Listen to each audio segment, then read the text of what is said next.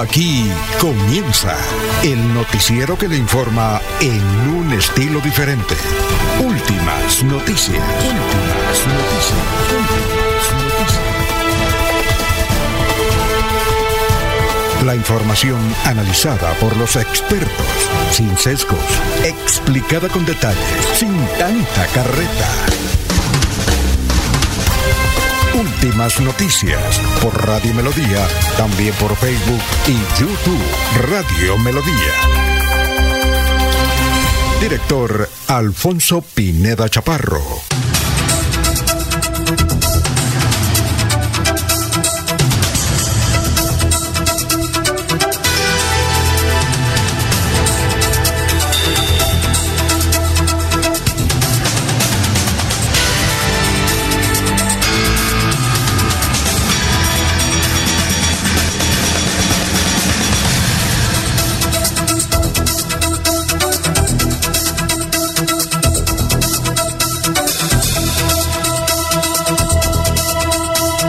Gracias a Dios, hoy es eh, miércoles. Hoy es miércoles 8 de noviembre del 2023. Nos abre el micrófono Arnulfo Otero Carreño para hablar por Radio Melodía 1080M. Estamos por todas las aplicaciones. Gracias por escucharnos. Un día agradable, fresco. Bueno, aquí estamos para servirles y gracias, gracias por la sintonía, muy gentil. No la gente siempre reclama que no leamos los mensajes, que son muchos, y estos muchachos se ponen a hablar y no, no, no dan tiempo. Bueno, hoy es el día Mundial del Urbanismo, Día Mundial de la Radiología. Un día como hoy, en 1895, se inventaron los rayos X. Un día como hoy, en el 2011, en Hollywood, la cantante Shakira. Eh, desde, el 2011, la cantante Shakira tiene su estrella en el Paso y Piso de Los Ángeles, California.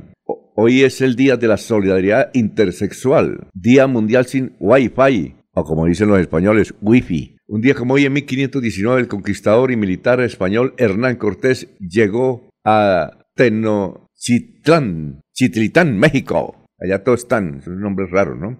Un día como hoy, en 1960, John F. Kennedy es elegido presidente de Estados Unidos al vencer al republicano Richard Nixon. Un día como hoy, en 1960, eh, vence a Richard Nixon. Esa, y música, bueno, ya tenemos todo eso. Esas son las efemérides. Bueno, son las 5 de la mañana, 5 minutos. Vamos a saludar a nuestros compañeros que ya están a mesa real de Radio Melodía.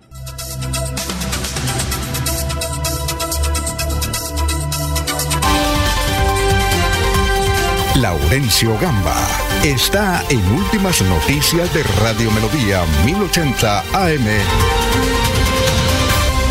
Bueno, Gran Laurencio, ¿cómo se encuentra a esta hora de la mañana? Alfonso, el cordial saludo para usted, para la señora Sara Prada Gómez, para Arnulfo Otero Carreño, para Henry Villamizar en 1080 en la parte alta de Florida Blanca, para Ley Octavio Valero, para Víctor Alfonso Palacios, Orlando Niño, Mateus, Gustavo Ardila, Eduard Vargas y tantos ¿Orlando Niño era el candidato a la Asamblea? Él es, eh, sí, y es de Puente Nacional. ¿Y no alcanzó? No, no, no alcanzó. Le faltaron dos mil boticos, pero ahí va. Bueno. Y toda esta gente del sur de Santander que ayer me dijeron, allá los escuchamos en la mañanita, igual que mucha familia Díaz, que por ahora eh, desde concejales de Bucaramanga ahí están. Y en la belleza provincia de Vélez hay preocupación por la ruptura del, oleoducto que transporta gas a gran parte de Colombia. Y están preocupados porque se puede presentar una emergencia, además de la existente, puede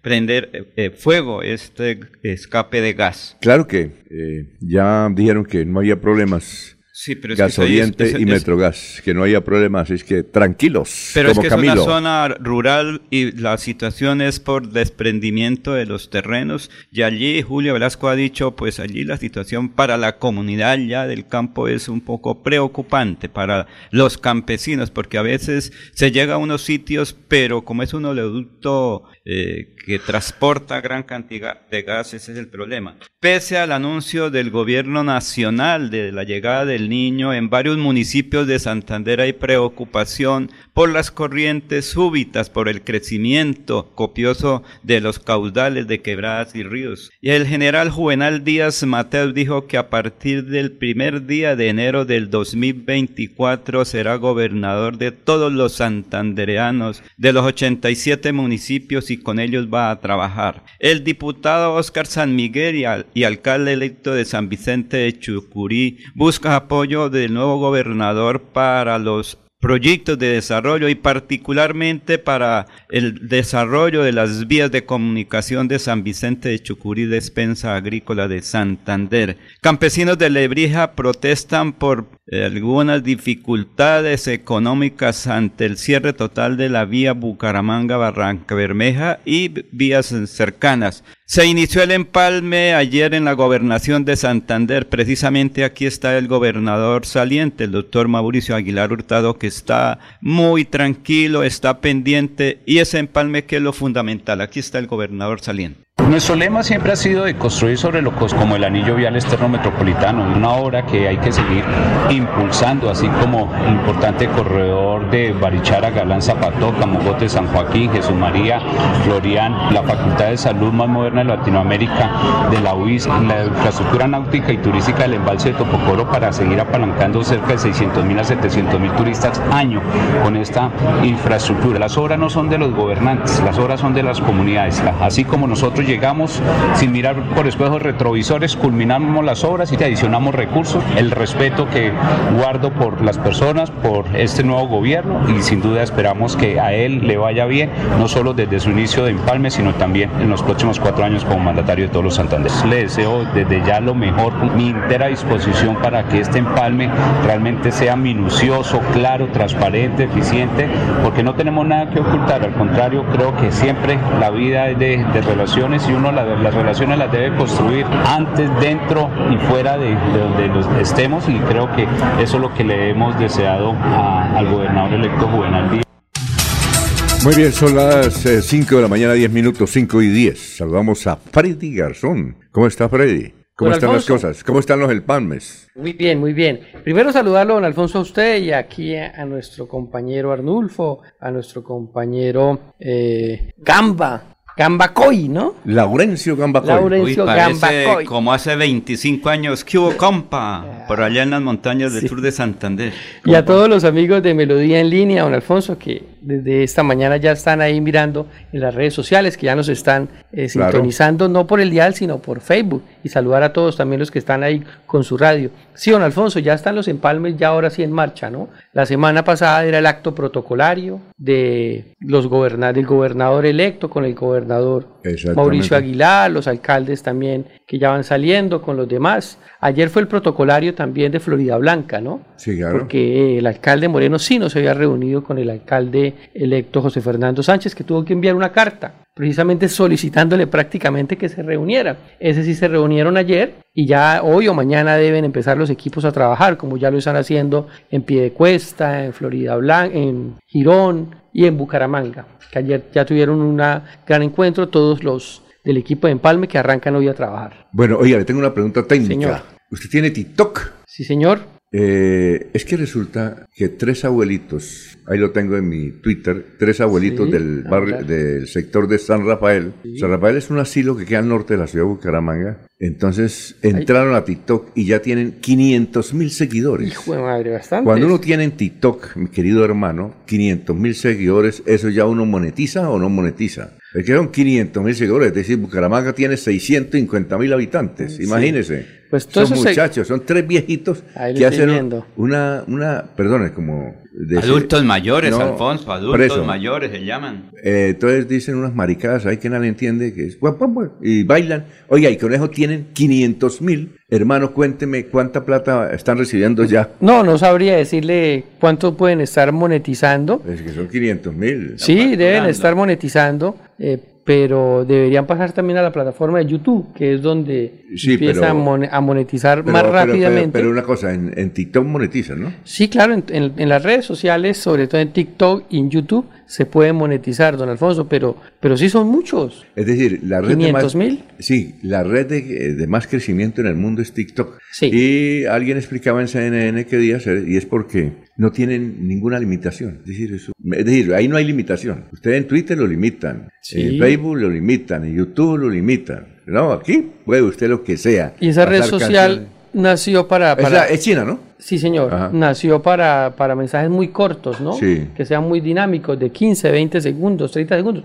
aunque se pueden de más. Por eso es que TikTok ha sido exitoso. Pero uno no entiende por qué. Ahorita observe qué es lo que dicen, pero una, una una miniedad, una, una cosa que no tiene sentido. Y mire usted que ya van en 500 mil seguidores, hermano. ¿Ah? Y, uno a veces esforzándose a hacer un TikTok bonito, eh, nutritivo, atractivo, y de vez en cuando lo miran a uno. ¿Usted no le pasa eso, mi querido Freddy? Pues claro, o sea, hay gente que, don Alfonso, es que esto de las redes sociales a veces es un momento así de impacto y cuando se conecta de una vez la gente queda y conectada. Y es que es muy importante esto que hicieron los tres abuelitos. Ojalá quisiéramos entrevistarlo. Don Rafa BGA se llama. don Rafa guion piso BGA. Pero Alfonso, es que el dato es, ya, que... ya, le voy a dar qué pasó. Rafa BGA Bucaramanga, ¿no? Es que esto, mi querido Laurencio, sirve para que los demás asilos, ¿sí? De Colombia y del mundo hagan lo mismo y ganen billetico, ¿o no? Y, suave. Pero es que, Alfonso, ¿qué es lo que ellos están buscando? Ojalá que cada uno aportara 10 mil o 100 mil pesos de esa gente que dice que los está viendo. Porque es que es una campaña para recolectar fondos para el asilo. Es que lo que están buscando es eso, Alfonso. No es otra cosa. No, pero que tengan 500 mil Sí, pero que sacan. Sí, pero Alfonso, ¿qué sacan con tener 500 mil? No, es que lo que están es. yo, pero por favor, yo no critico eso. Usted tal vez no me entendía el mensaje. Yo lo que quiero preguntarle es que ellos, cuando, uno tiene 500 mil seguidores en TikTok, ¿qué pasa ahí? ¿Qué consecuencia trae ahí? Es decir, si le pagan, no le pagan, mi querido hermano. Y ahí tienen hartos videos, ¿no, Alfonso? Ahí los yo no sabía, yo está, hasta ayer porque me enviaron eso. Si Tiene, siguen a una sola persona y tienen cerca ya de 500 mil, le falta muy poco para llegar a los 500 mil. hoy llegan. ¿Cuánto hay? ahí usted puede saber. Y son, son prácticamente dos señores. ¿Será que lo Dos adultos mayores. Vamos, vamos a ponerlo, si quiere, ¿usted tiene la forma de mandárselo a nosotros? Sí, claro que sí. Para ponerlo ahí, porque, oiga, una cosa, eh, eh, ellos eh, tienen que registrar en una notaría, algo así, porque para recibir, para recibir el billete, ¿cómo hacen?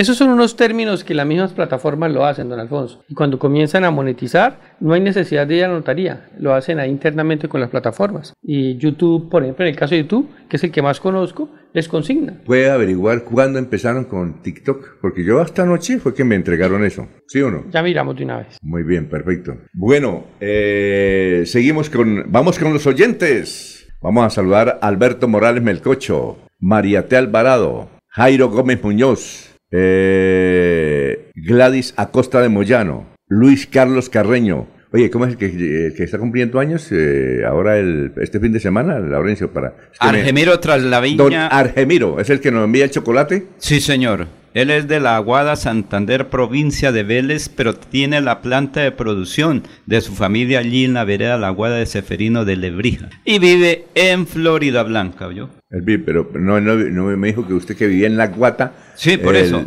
Es que... Eh, Lebrija, un saludo para los de Lebrija. Y su familia también vive, parte de la familia ya vienen en camino de los llanos orientales Ah, bueno. Fueron conquistadores de terreno allá en los llanos orientales de Colombia, Bueno, María T. Alvarado. Jairo, Gómez Muñoz en Betulia. Eh, ese Jairo Gómez va a ser el, próximo alcalde de Betulia, ¿no? no Oiga, ¿salió concejal o no? Él es el que aspira a ser candidato. ¿Cuántos votos? Él creo que era candidato a la asamblea ah, y buscaba colocar Oiga, Jairito, ¿cuántos votos? cuatro mil votos para ver si puede ser alcalde, ¿recuerda? ¿Cuántos votos, Jairito? Gladys Acosta de Moyano, don Aníbal Navas Delgado, gerente general de Radio Taxi Libres, que tiene el teléfono 634-2222. Para don Ramiro Carvajal de Deportivos Carvajal. ¿Ah? Para Germán Ortiz, nos escucha desde Lebrija. ¿Ya? Eh, igualmente el señor Rodrigo Peña desde la vereda San Cayetano. Rodrigo, díganos dónde queda San Cayetano.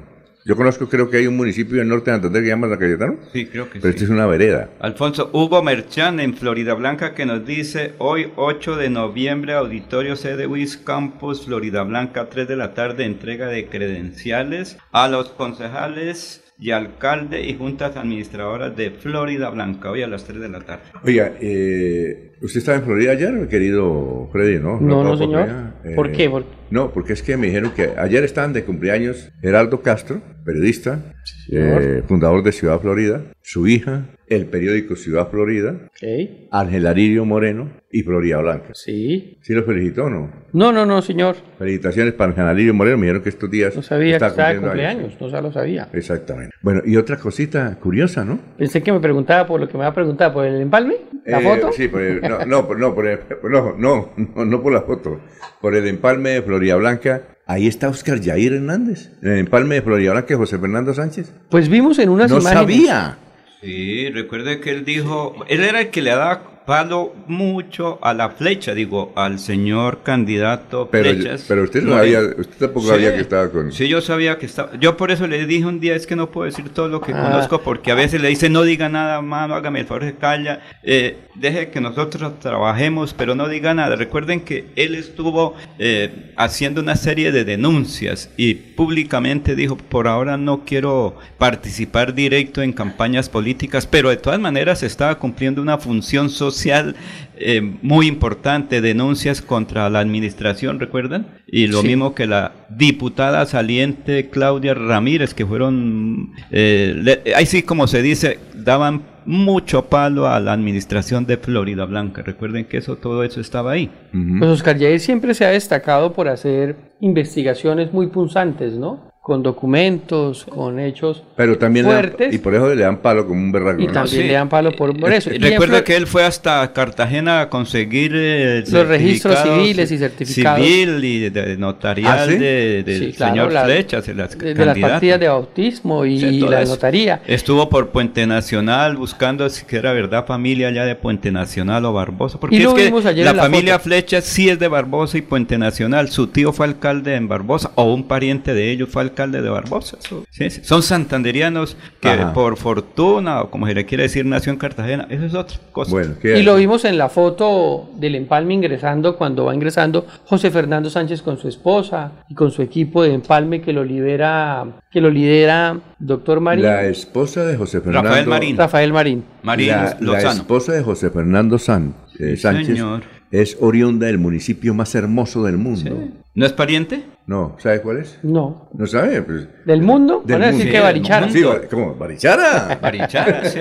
Sí, sí. ¡Barichara! Pati amarillos o pati Y ahí venía eh, el abogado Oscar Yair de- detrás Ajá. de la comisión. Y sí, lo que dice Laurencio es cierto, ¿no? Él, durante la campaña, además de estar acompañando a su pareja, a Claudia Ramírez, quien no logró llegar a la Asamblea Departamental por el Partido Conservador. Pero es una sí gran hizo, dirigente. Claro, hizo Claudia presencia Lucía fuerte. Ramírez ocupa el, Es cuar- una- el sexto lugar. Oiga, a propósito, eh, como Héctor Mantilla, ¿usted ya tiene ese ático? Sí, señor. Héctor Mantilla no va a la asamblea. ¿Quién entra a la Ah, asamblea? no, no, no, no. no lo Víctor. Alfonso Palacios. ¿Ya es un hecho? Sí, sí. ¿Él es ya. ¿De qué partido? Eh, sí, del Conservador. Partido Conservador ¿Pero de de los dónde es? Marianos. Ah, de... Ah, ok. Marianos, ese sí, era. sí. Ah, del senador ese Mariano decían- que hay. Del senador Mariano que hay en... Eh, de Antioquia. De Antioquia. Sí. Por aquí un amigo ya Pero él es de acá, Bucaramanga. O sea, son Sí, dos claro. diputados del departamento de Santander por el Partido Conservador. Víctor, ¿cómo se llama Laurencio? Víctor. Él se llama Víctor Alfonso Palacios, creo que Víctor. Palacios Sí. y Arley Valero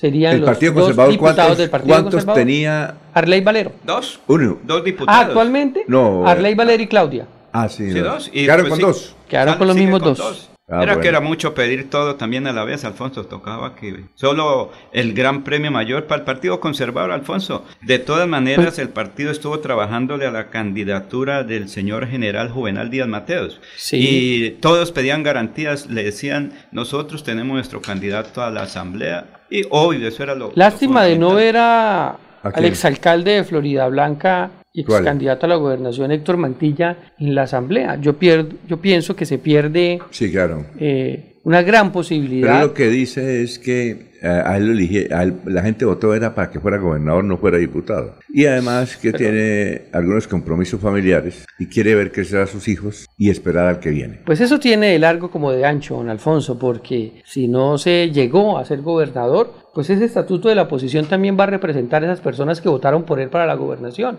Yo pienso que Santander perdió la posibilidad de tener a una persona como Héctor Mantilla que tiene todas las capacidades para desarrollar todas esas ideas que llevaba también, sí, no como gobernador, pero también es una buena oposición. La familia es la familia. Sí. En el libro de Obama, usted sabe que Obama es un gran líder mundial, ¿no? Claro que sí. ¿Usted sabe cuánto cobra por conferencia? No, muchísimo de cobrar, no sé. Aquí en Bogotá vino. Ah, él vino, sí. Y para que usted se sentara a escucharlo le tocaba pagar 5 millones, hay como 3 años más o menos. ¿Y qué es lo que dice de la familia, don Alfonso? Dice, le preguntan el momento más feliz de él. Sí. Sí, el momento más feliz de él. Digo, cuando salgo con mi esposa y mis dos hijas a comer helado. Que claro. A una ciudad. don Alfonso, y entonces si hubiese, ah, y entonces, ah, si hubiese y entonces si hubiese ganado la gobernación. Es que más fácil. No, no, no. Tiene más mando. Pero es que Alfonso. No, don Alfonso.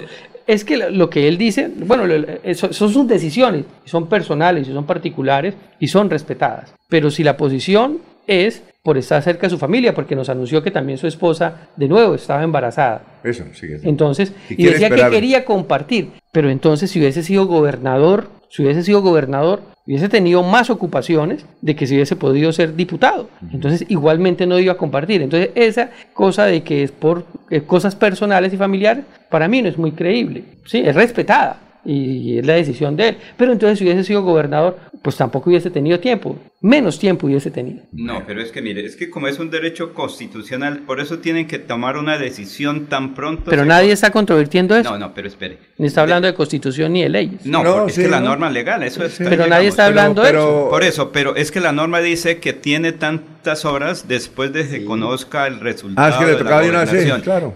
Tiene que decir si acepta o no. Eso ya queda a disposición. No, pero había, quería mucha, candidato. ¿Por qué, Había muchos seguidores que querían que él fuera. No, la mayoría decía un que buen político, muy joven político. La mayoría decía que no, Alfonso, por una sola razón. Mire lo que, mire que Jaime Andrés. Jaime Andrés perdió hace cuatro años. Claro. Y yo, bueno, listo. Vamos, mire dónde está. Y Carlos Parra querrá que sea candidato. Y además. Y aceptó y Héctor todo lo demás. es mucho más joven que Jaime Andrés. Entonces apenas está empezando su vida. Héctor, ¿no? Imagínese, son, son las 5 de la mañana, 25 minutos. Vamos con eh, el doctor Luis José Arevalo, que tiene el pensamiento de este miércoles. Doctor, lo escuchamos. Muy buenos días, estimados oyentes y periodistas del noticiero Últimas Noticias de Radio Melodía. Feliz miércoles para todos. El pensamiento o reflexión de hoy es muy popular en las redes y dice, siempre que puedas llevar paz a la vida de alguien, hazlo. Ya hay demasiado caos en la vida de los demás. Ya hay demasiada gente lastimando y haciendo daño. Siempre que tengas la oportunidad de ser amable, de hacer el bien, de ayudar, de escuchar, de hacer reír, no lo dudes. Hazlo, porque la vida es hoy Mañana sigue. Alfonso Pineda Chaparro está presentando Últimas Noticias. Bueno, y eh, vamos con el resumen de las noticias que es transmitido por la cadena internacional de emisoras Visión Celestial Radio en todo Colombia. Bueno, en los patios de circulación de Bucaramanga hay más de 9.000 vehículos, precisó el director de tránsito Carlos Enrique Bueno al elevar la denuncia por robo de 3.000. La acción fue eh, puesta en la oficina del Grupo Regional de la Policía Científica y Criminalística. El abogado y columnista Oscar Jair Hernández hace parte del comité de empalme del alcalde electo de Florida Blanca, José Fernando Sánchez. Isagen abrirá las compuertas e iniciará vertimento controlado en el embalse Topocoro en Santander. Las crecientes súbitas en los ríos Suárez y Chicamocha obligaron a las autoridades a tomar medidas de prevención con el embalse Topocoro. Eh, sigue bloqueada la carretera a Barranca Bremeja, ahora por protestas de los habitantes del sector, quienes afirmaron textualmente, nos cansamos de la ruta del cacao, que no inicia, no inicia obras, no dan cumplimiento ni a las resoluciones del Instituto Nacional de Vías, sin vías. Llevamos más de un mes y nada de nada que nos dan soluciones. Elección del próximo alcalde de Gamarra, Cesar, se realizará el 24 de diciembre, en pleno día de la Nochebuena en plena Navidad. El registrador nacional Alexander Vega Rocha confirmó que luego de que el voto en blanco ganara en las pasadas elecciones a la alcaldía Gamarra, Los comicios se repetirán el próximo domingo 24 de diciembre, en plena Navidad. ¿Qué dicen nuestros vecinos Vanguardia Liberal? Delincuentes abrieron la bóveda del Banco Agrario de Cáchira, norte de Santander, que queda pegado aquí a Santander, y se llevaron 160 millones de pesos. Los delincuentes habrían ingresado durante el pasado puente festivo por el techo de la entidad financiera. El hurto quedó al descubierto ayer martes por la tarde. El diario El Tiempo ha titulado así el alcalde electo de Bucaramanga, Jaime Andrés Beltrán, denunció que quieren dejar contratos amarrados en el 2024. Al gerente de la EMAP de la empresa ASEO le prorrogaron su contrato por tres años más. El funcionario lo confirmó. La revista Semana ha titulado Sube la temperatura por la reforma a la salud. Debate terminó en pelotera anoche. Llamados y advertencias por destruir el sistema quedaron sobre la mesa. La tensión se vivió eh, básicamente en la Cámara de Representantes tras aplazar la sesión para hoy miércoles. El diario El Espectador ha titulado Presidente Petro desplegó estrategia para seducir a, gobernadores aliados. La oposición criticó que excluyeran a quienes no son afines a su administración. La Casa de Nariño comenzó a mover sus fichas. Y el diario El Frente titulado Juicio para destituir al presidente Petro, propone el fiscal general de la Nación, Vivian Morales. Hasta aquí el resumen en Melodía. En Melodía valoramos su participación. 316-550-5022 es el WhatsApp de Melodía para que entremos en contacto. Envíenos videos o fotografías de las noticias de su comunidad y las publicaremos en nuestros medios digitales. 316-550-5022. El WhatsApp de Melodía para destacar su voz. Melodía, la que manda en sintonía. Cada día trabajamos para estar cerca de ti. Te brindamos soluciones para un mejor vivir. En Cajasal somos familia, desarrollo y bienestar. Cada día más cerca para llegar más lejos. Con Cajasal. Vigilado Supersubsidio. En Comultrasan Hogar estamos de aniversario. Hasta el 14 de noviembre. Compra lavadora marca LG de 19 kilogramos por 1.734.400. Recibimos todos los medios de pago y también te ofrecemos financiación hasta 36 meses. Comultrasan Hogar de aniversario. Vigilado Super Solidaria.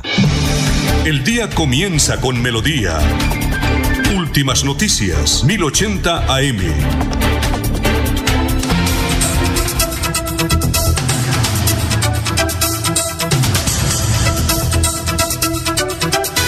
Bueno, eh, ya le mandó a Nulfo el TikTok para cuando lo tenga ahí no el video. Ah, bueno. Muy corto, uno de los videos que tienen anclados. O sea que cuando uno entra a Twitter, ahí aparece un video. ¿Y cómo hace uno para anclarlo?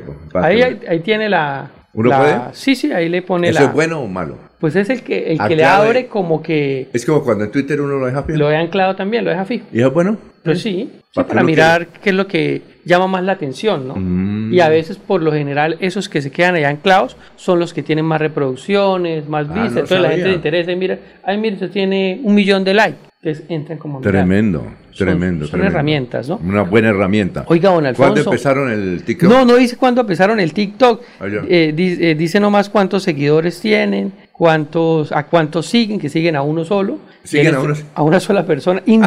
y siguen a Indubayas. Una cosa rara.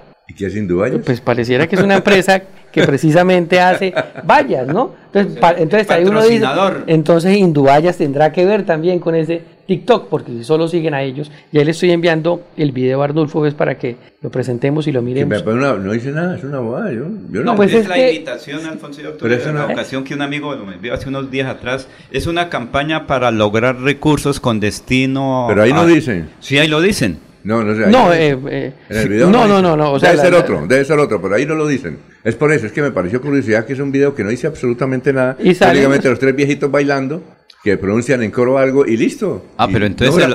¿cuántos segundos dura? Ese dura ni 30, 20 segundos. Ah, no, entonces el otro, es otro. Si el otro dicen, queremos que nos ayude, somos aquí ah, no, ese es otro. O puede ser ese porque es que tiene hartos videos. ¿Sí? Que tiene mucho Otro, y en el, en el otro sí hacen la campaña como debe ser. Es que aquí no tenemos, eh, nos faltan, mándenos Bueno. cositas. Dicen ese video. que Oiga, yo don Alfonso, que usted A ver, lea ahorita una de las noticias ¿De de, las 3.000 automo de automotores que desaparecieron. Ayer ¿cierto? entrevistamos Me al imagino director, que al doctor Yo no Carlos pude Enrique estarlo presente. Eh, ¿Hace cuánto se perdieron? los 15 años, dijo aquí, él eh, lo llamamos, ayer lo entrevistamos y dijo que más o menos desde hace 15 años se están perdiendo poco a ¿Y poco. dónde poco a estuvieron poco, esos directores poco, de hace poco a poco. 15 años, don Alfonso? Es que es la pregunta. Él ¿Dónde dice, están? yo únicamente quiero decirles que en el balance faltan 3.000 vehículos, motos y carros. Eso es lo que dijo. Yo lo único que quiero decirle, le dije, ¿para cuándo? Y dijo, eso fue como 15 años, eso venían regularmente. No fue una, sola, no fue una sola sentada, fue... Sí, no hace- fueron en hace- estos 10 meses que él estuvo Ajá. de director de tránsito, porque No. también quedó ahí como en Él el descubrió, ambiente no, él de que descubrió. ha pasado en eso, ¿no? No, él descubrió y denunció. Sí, eso sí lo Denunció. Los registros, Alfonso, es que como todo vehículo que ingresa a la dirección de tránsito queda registrado. Y hay- Tiene un registro, un numerito. Lo que ocurre es hay- que en el pasado de pronto no tenían la tecnología y se que ingresaban ahí simplemente con el eh, comparendo es que se llama Sí, señor. eh, con el comparendo. Y luego cuando comenzó la tecnología a marcar números, entonces mucho carro quedó por ahí botado. Y ese es el problema. Yo creo que poco a poco, porque recuerde que hace unos años hubo una especie de... mm, para rematar vehículos chatarra. Entonces no sé si en ese tiempo salió un poco de vehículos y no quedaron en el registro. Claro, Jairo- el director de tránsito ahorita Jairo tiene Gómez- que ver. Si Jairo Gómez Muñoz nos escribe, 4.232 sacó para... Uy, bastantes. 4.332 votos obtuvo Jairo Gómez para eh, la asamblea. ¿Y en Betulia cuántos lograría? 444 en Betulia, un Ah. cuarto de los votos del alcalde electo. Muy bien, ánimo, la próxima, ya la próxima vez. Que comience temprano allá. Sería un buen alcalde de Betulia Sí. este muchacho, echado para adelante, con mucha energía, se lo merece, además es un emprendedor.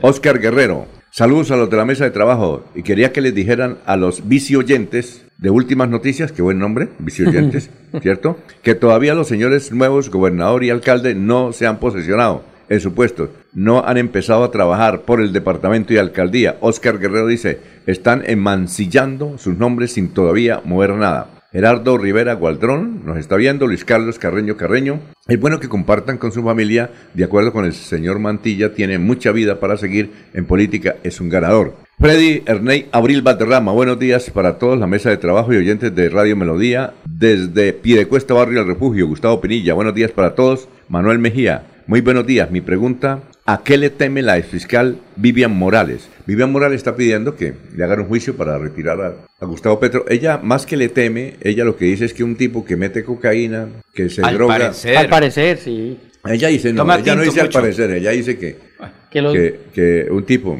palabra de ella, que un tipo que, tom- que mete cocaína, que, sus, que echa sus puchitos, que no puede ser presidente de un país que tiene 50 millones de habitantes. Entonces, más que le teme a ella, ella le teme a, a- a Petro, es más que todo, pues, eh, ese es el pensamiento de ella, Sí. que habrá muchos que no están de acuerdo, habrá otros que sí. Ah, esa es la democracia, ¿no, mi querido, mi, que- mi es un- querido Manuel Mejía? un ruido muy grande, ¿no? Eh, que pareciera que muchos lo han hablado, lo han especulado, ¿cierto? Sí, y con mucho. la y con la columna de la yo carta pienso que, que no. María Jimena Duzán, pues Yo pienso que no, es como cuando dicen que, que, ¿qué? que el, el paramilitar Álvaro Uribe que ha mandado masacrar, que tal cosa, y eso se habla, pero no ha podido mostrarle nada. Vea que este tipo está libre y seguirá libre. Lo mismo que Petro, nadie ha podido demostrar es run run, es que me parece que fue que yo lo vi. Yo, eh, eh, un señor dijo, no, es que yo lo vi una vez una que salió con los ojos rojos de una red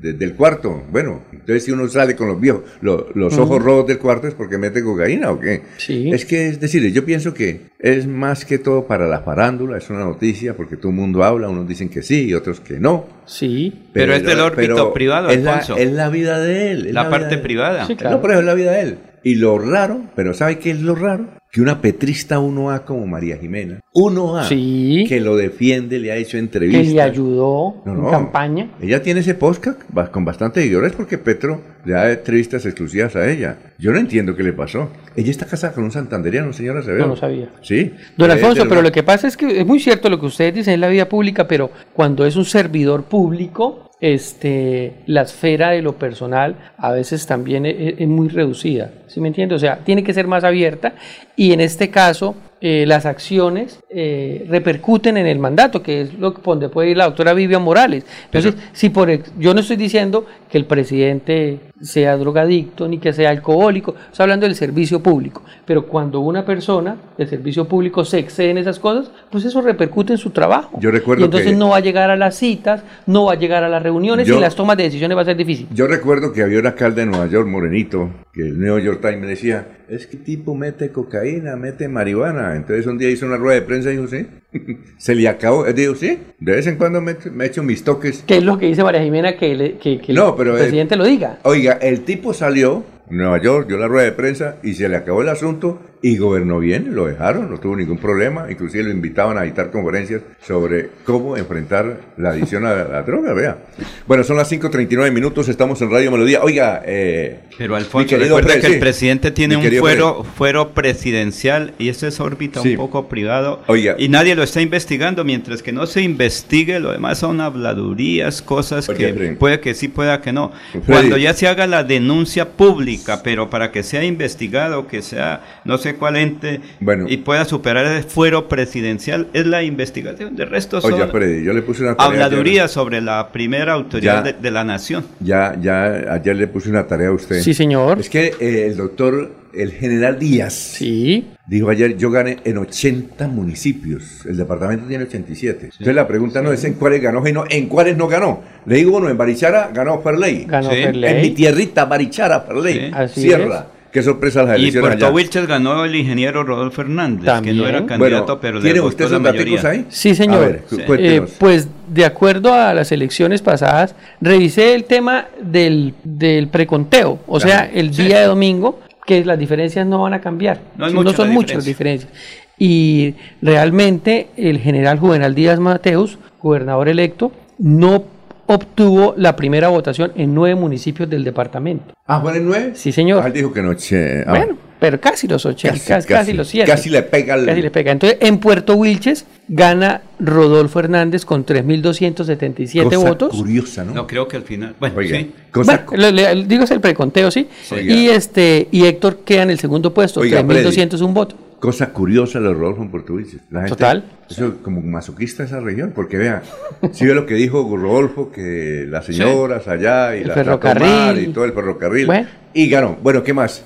En Matanza, Matanza. Sí. Uy. Héctor saca 1.714 votos y el general saca 1.514 votos. Ave María. En Matanza. Sí, Matanza. Sí. Otro municipio, Sí. California. California. Héctor saca 778 votos, el general Juvenal saca 312 votos. Allá prácticamente lo dobló. Sí. La minería. Y otro, sí, A la ver, ¿qué minería, viene el otro, Betas, Betas. Betas. 525 votos, Sí. Héctor, Juvenal 436 votos. Ajá. Y ya el que usted está diciendo, su tierrita, Barichara. Barichara, Barichara. 2.202 votos. Ferley. Ferley, ¿Pero Sierra. por qué ese fenómeno, ¿Por Alfonso? qué, don Alfonso? Porque ¿Por hubo Por- un candidato a la asamblea Por de una sencilla, Ah, por- bien. además por una sencilla razón. Barichara es un municipio supremamente conserva- conservador. Mi padre me decía, eh, ¿usted sabe por qué en Barichara no hay odontólogo? Decía, no. Dijo, porque allá usted cuando le sacan la muela tiene que ir a escupir y sale sangre roja, entonces no puede, tiene que ir a Ah. Villanueva a que le saquen la muela. Aquí no puede haber nada rojo.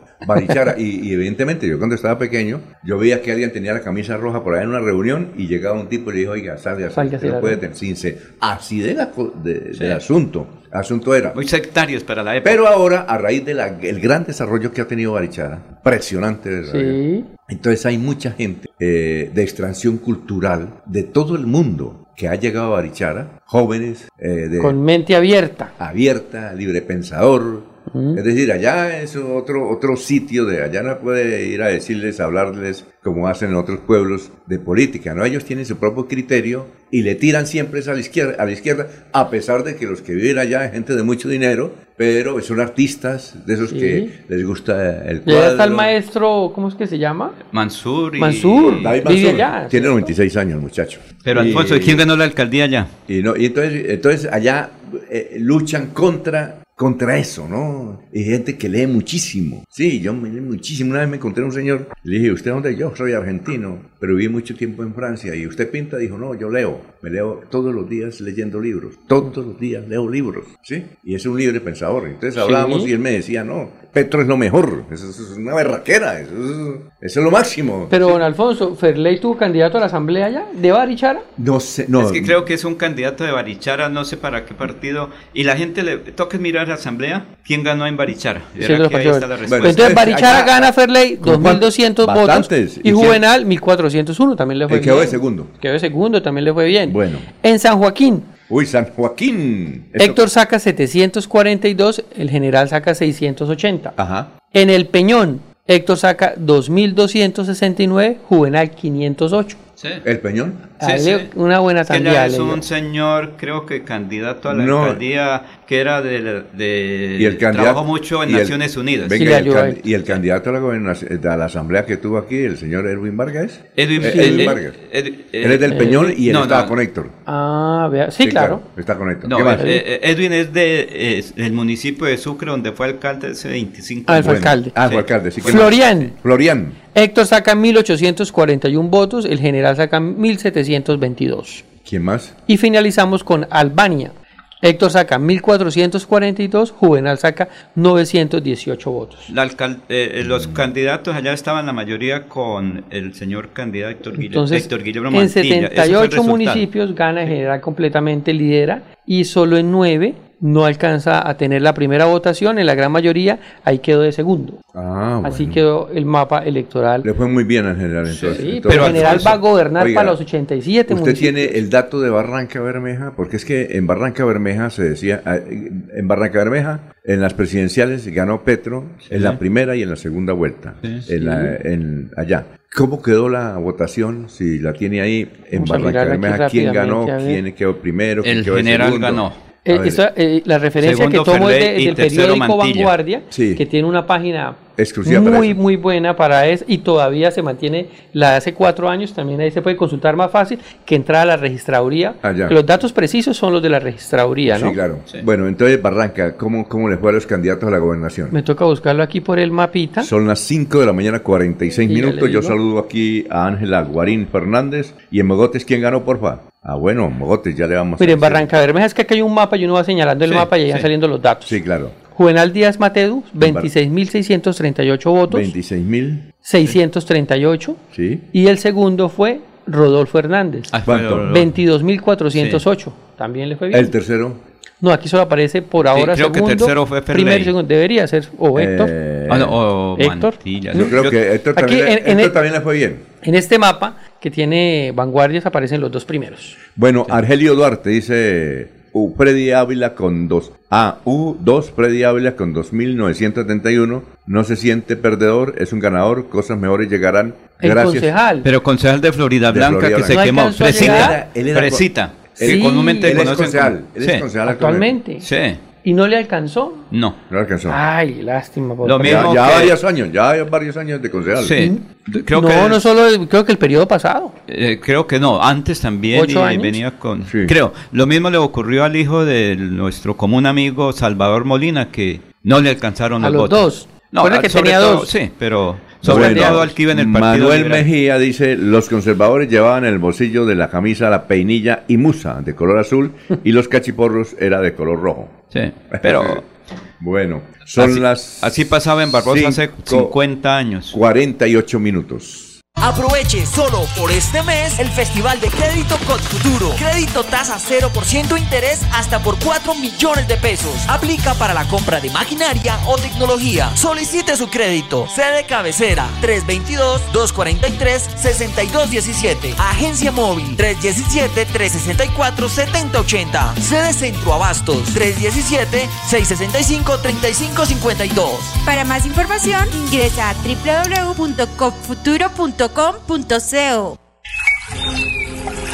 Tierra Capital, produciendo y conservando el territorio yariguí. Una solución basada en la naturaleza para aprovechar y conservar la tierra, dar valor agregado a los cultivos, adaptarnos a los efectos del cambio climático y mejorar la vida de los pobladores. Un convenio con Z Cooperador y la CAS Santander. Más cerca, mejor conectados ambientalmente. Se va la noche y llega noticias. Todos los días, desde las 5 de la mañana, empezar el día bien informado y con entusiasmo.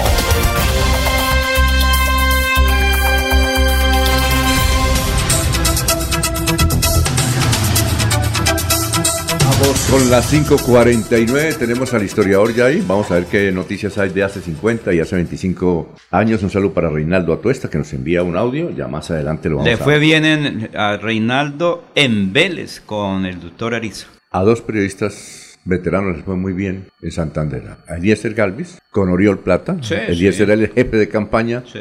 Y a Laurencio Gamba. Orlando y a Orlando Ariza. A Tuesta en Vélez. eh, cuyo jefe de campaña era Reinaldo Atuesta y fue el Pero que a le la dijo, distancia. vea, métase. No, a distancia no, él estuvo allá. Sí, sí. y No, no, a la distancia no. Él se fue Sí. durante más de tres meses. Reinaldo Ariza, me lo enco- Reinaldo Atuesta me lo encontré y dijo, hacía tres meses estaba en mi tierra Sí. trabajando por la campaña de Orlando Ariza. ¿Qué tanda le dieron al Partido Liberal? Al doctor Leonardo Pico. Leonardo Pico. Leonardo Pico. Así es que más adelante. Y eh, usted sabe que Reinaldo Atuesta es un empresario del turismo.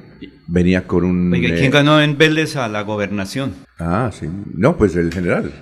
Claro. Ahí está la respuesta. Eh, ¿Quién ganó? Antes de ir con el historiador, eh, me pregunta aquí la señorita por Mogotes. ¿Quién ganó en Mogotes? ¿Ya tiene el dato? Sí, señor. ¿Quién ganó? En Mogotes gana el general Juvenal Díaz Mateus con 2.046 votos. Héctor Mantilla le sigue con 1.202 votos. Ferley Sierra con 1.056 votos. Rodolfo Hernández con 553 votos. Buen ¿Y la alcaldía? Buen dato. Lo que ve ella, pregúntele a la alcaldía. La si lo alcaldía. tiene ahí. Ah, la alcaldía. Sí, Sí. alcaldía. Creo mientras que me nadie. preguntaban por los votos de la gobernación. No, también, Sí, bueno, sí. pero así que vamos entonces con el historiador mientras tanto, Sí. mientras usted busca, son las 5 de la mañana, 51 minutos. Carlos, ¿cómo está? Muy buenos días. Buen día a los oyentes. Esta fue la noticia más relata de nuestro departamento de 50 años. La mayoría de los miembros del director liberal de Bucaramanga presentaron renuncias de sus cargos a fin de dejar en libertad al director del liberalismo para reorganizar los cuadros dirigentes de Santander. Anuncio de que encabezará lista como candidato al Congreso de la República hizo el ex embajador de Colombia en España, Carlos Augusto Noriega, el dirigente conservador que desarrolla una gira política por el departamento,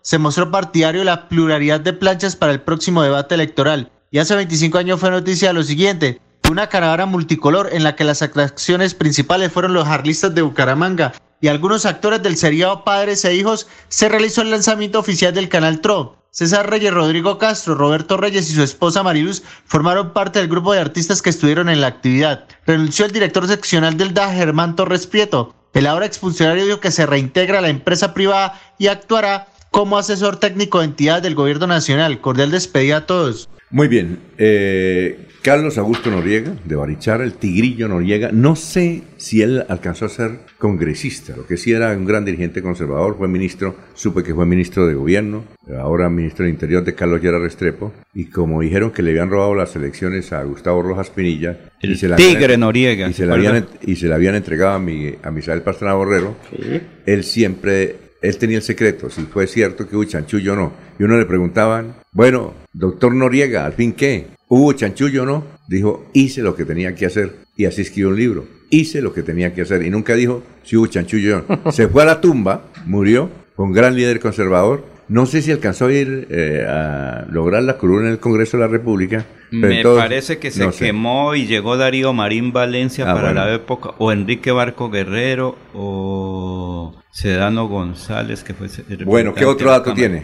Alfonso, aquí mire, que para la época el directorio liberal hace 50 años renunciaron todos, como ahorita va a ocurrir por ahí en algunos partidos que van a renunciar porque los resultados no fueron lo esperado. Pero al Partido Liberal le fue bien. Sí, no, pero me refiero que hace 50 años el Partido Liberal, sus dirigentes o cuadros directivos renunciaron todos para la reorganización del liberalismo. Mira que eso siempre ha ocurrido, que si no tienen buenos resultados, entonces los culpables son los directivos. Si tienen eh, buenos, no, es es que fue la colectividad que votó adecuadamente y la caravana de hace 25 años para conmemorar la eh, llegada o salida al aire del canal regional TRO. Y Germán Torres, que nos manda un saludo todos los días, nos escucha y ayer hablé bastante con él. Germán, Torres hace 25 años renunciaba, renunciaba a la dirección del DAS Santander. Fue el mejor director del DAS. ¿Usted Sí, fue en esa época. Sí, claro, lo conozco. Él fue el mejor director del DAS en esa oportunidad.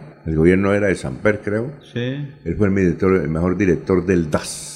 Ahora, pues, está dedicado a las redes sociales. No, está en la parte privada, creo. Está. Le faltan dos años para pensionar. Sí, señor. Y el último cargo que tuvo fue en la Contraloría. Eh, ¿Ah, Él no, no intervino en política esta vez por eso. No, no, no pero, pero, pero, el no renunció hace como tres meses. Y no, él es funcionario, por eso no, apareció. No, no, no, no. Claro que él hizo política. Y hace.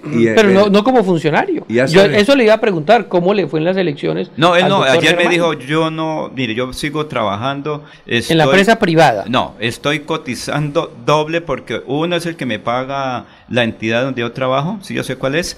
Eh, él trabaja en la Contraloría General de la Nación. Pues ya no. Él me dijo ayer que sí. Y que está, porque le faltan dos años y eso es lo que él quiere. Dijo, mire, ahorita tengo una serie de inquietudes, que renuncie de mi cargo. Dijo, pero ¿para qué si estoy a dos años de la Además fue director, fue director de tránsito. Sí, por eso. Sí, hablando de lo de... Oiga, y la otra noticia es del canal TRO, que era la inauguración, que hace 25 años eh, trajeron todos esos artistas. ¿Sabe quién dirigió todos esos artistas? Un saludo para él, que todos los días nos escucha, Oscar Fonseca, el gran Oscarito el eh, gran director de mercadeo de Oro Noticias. Un saludo para él. El gran ejecutivo. Gran ejecutivo que nos, oiga, nos, nos va a traer un, eh, un espectáculo a Senfer ahora. Toca ir a, a bailar con Lo de cada año, Rodolfo Icardi y compañía. ah, qué bien. Que lo han conocido. Don Alfonso, ya tengo el dato aquí de la alcaldesa de Mogotes que nos estaba preguntando. ¿Quién ganó? Mogotes? Sí, ¿quién ganó? Sí, de Mogotes. Lady Joana Almeida. ¿A una mujer? Del Centro Democrático. Ah, una mujer. Bueno, ¿y quién quedó de segundo? Y quedó de segundo José Manuel Serrano Sierra. ¿Y de tercero? De tercero quedó Alfonso Suárez Moreno. Uy, ¿de cuarto? Y todos con una votación cercana de acuerdo a la, al preconteo de ese día, ¿no? ¿Y de 1.397 votos Lady Joana, José Manuel 1.349, Alfonso Suárez 1.342, Fabio Antonio Sarmiento es el cuarto con 1.077 votos, ya aquí baja mucho la votación. Jason Pinto, Uy, 437 votos. Nuestro amigo Jason. Jason, que tenía un grupo significativo, póngale la fe, que Mogote sobresale, llama el grupo. Sí, Edgar Agredo, 247 votos. José Ángel Gualdrón, 56 votos. Oye, ¿cuántos, uy, ¿cuántos candidatos había en ese pueblo tan pequeño? ¿Cuántos más, candidatos que votos. ¿Cuántos candidatos había? Siete candidatos. Usted y el pueblo tan pequeñito. La democracia lo permite, Alfonso. Ah. Así quedó el mapa electoral en Mogote, Santander. Alfonso, es que Abel Cadena Buitrago, que todos los días nos escucha, ya está con el radio al hombro, dijo lo siguiente. El señor Germán Torres Prieto fue alcalde encargado cuando ¿Ah, salió Rodolfo Hernández y se acuerdan la pelea con Manuel Azuero. Fue el alcalde más fugaz de Bucaramanga. Pero dos días y luego llegó El alcalde, el breve. El breve, Pero alcalde de Bucaramanga ah, encargado. Ah, bueno, ahí tiene el título, eso sí.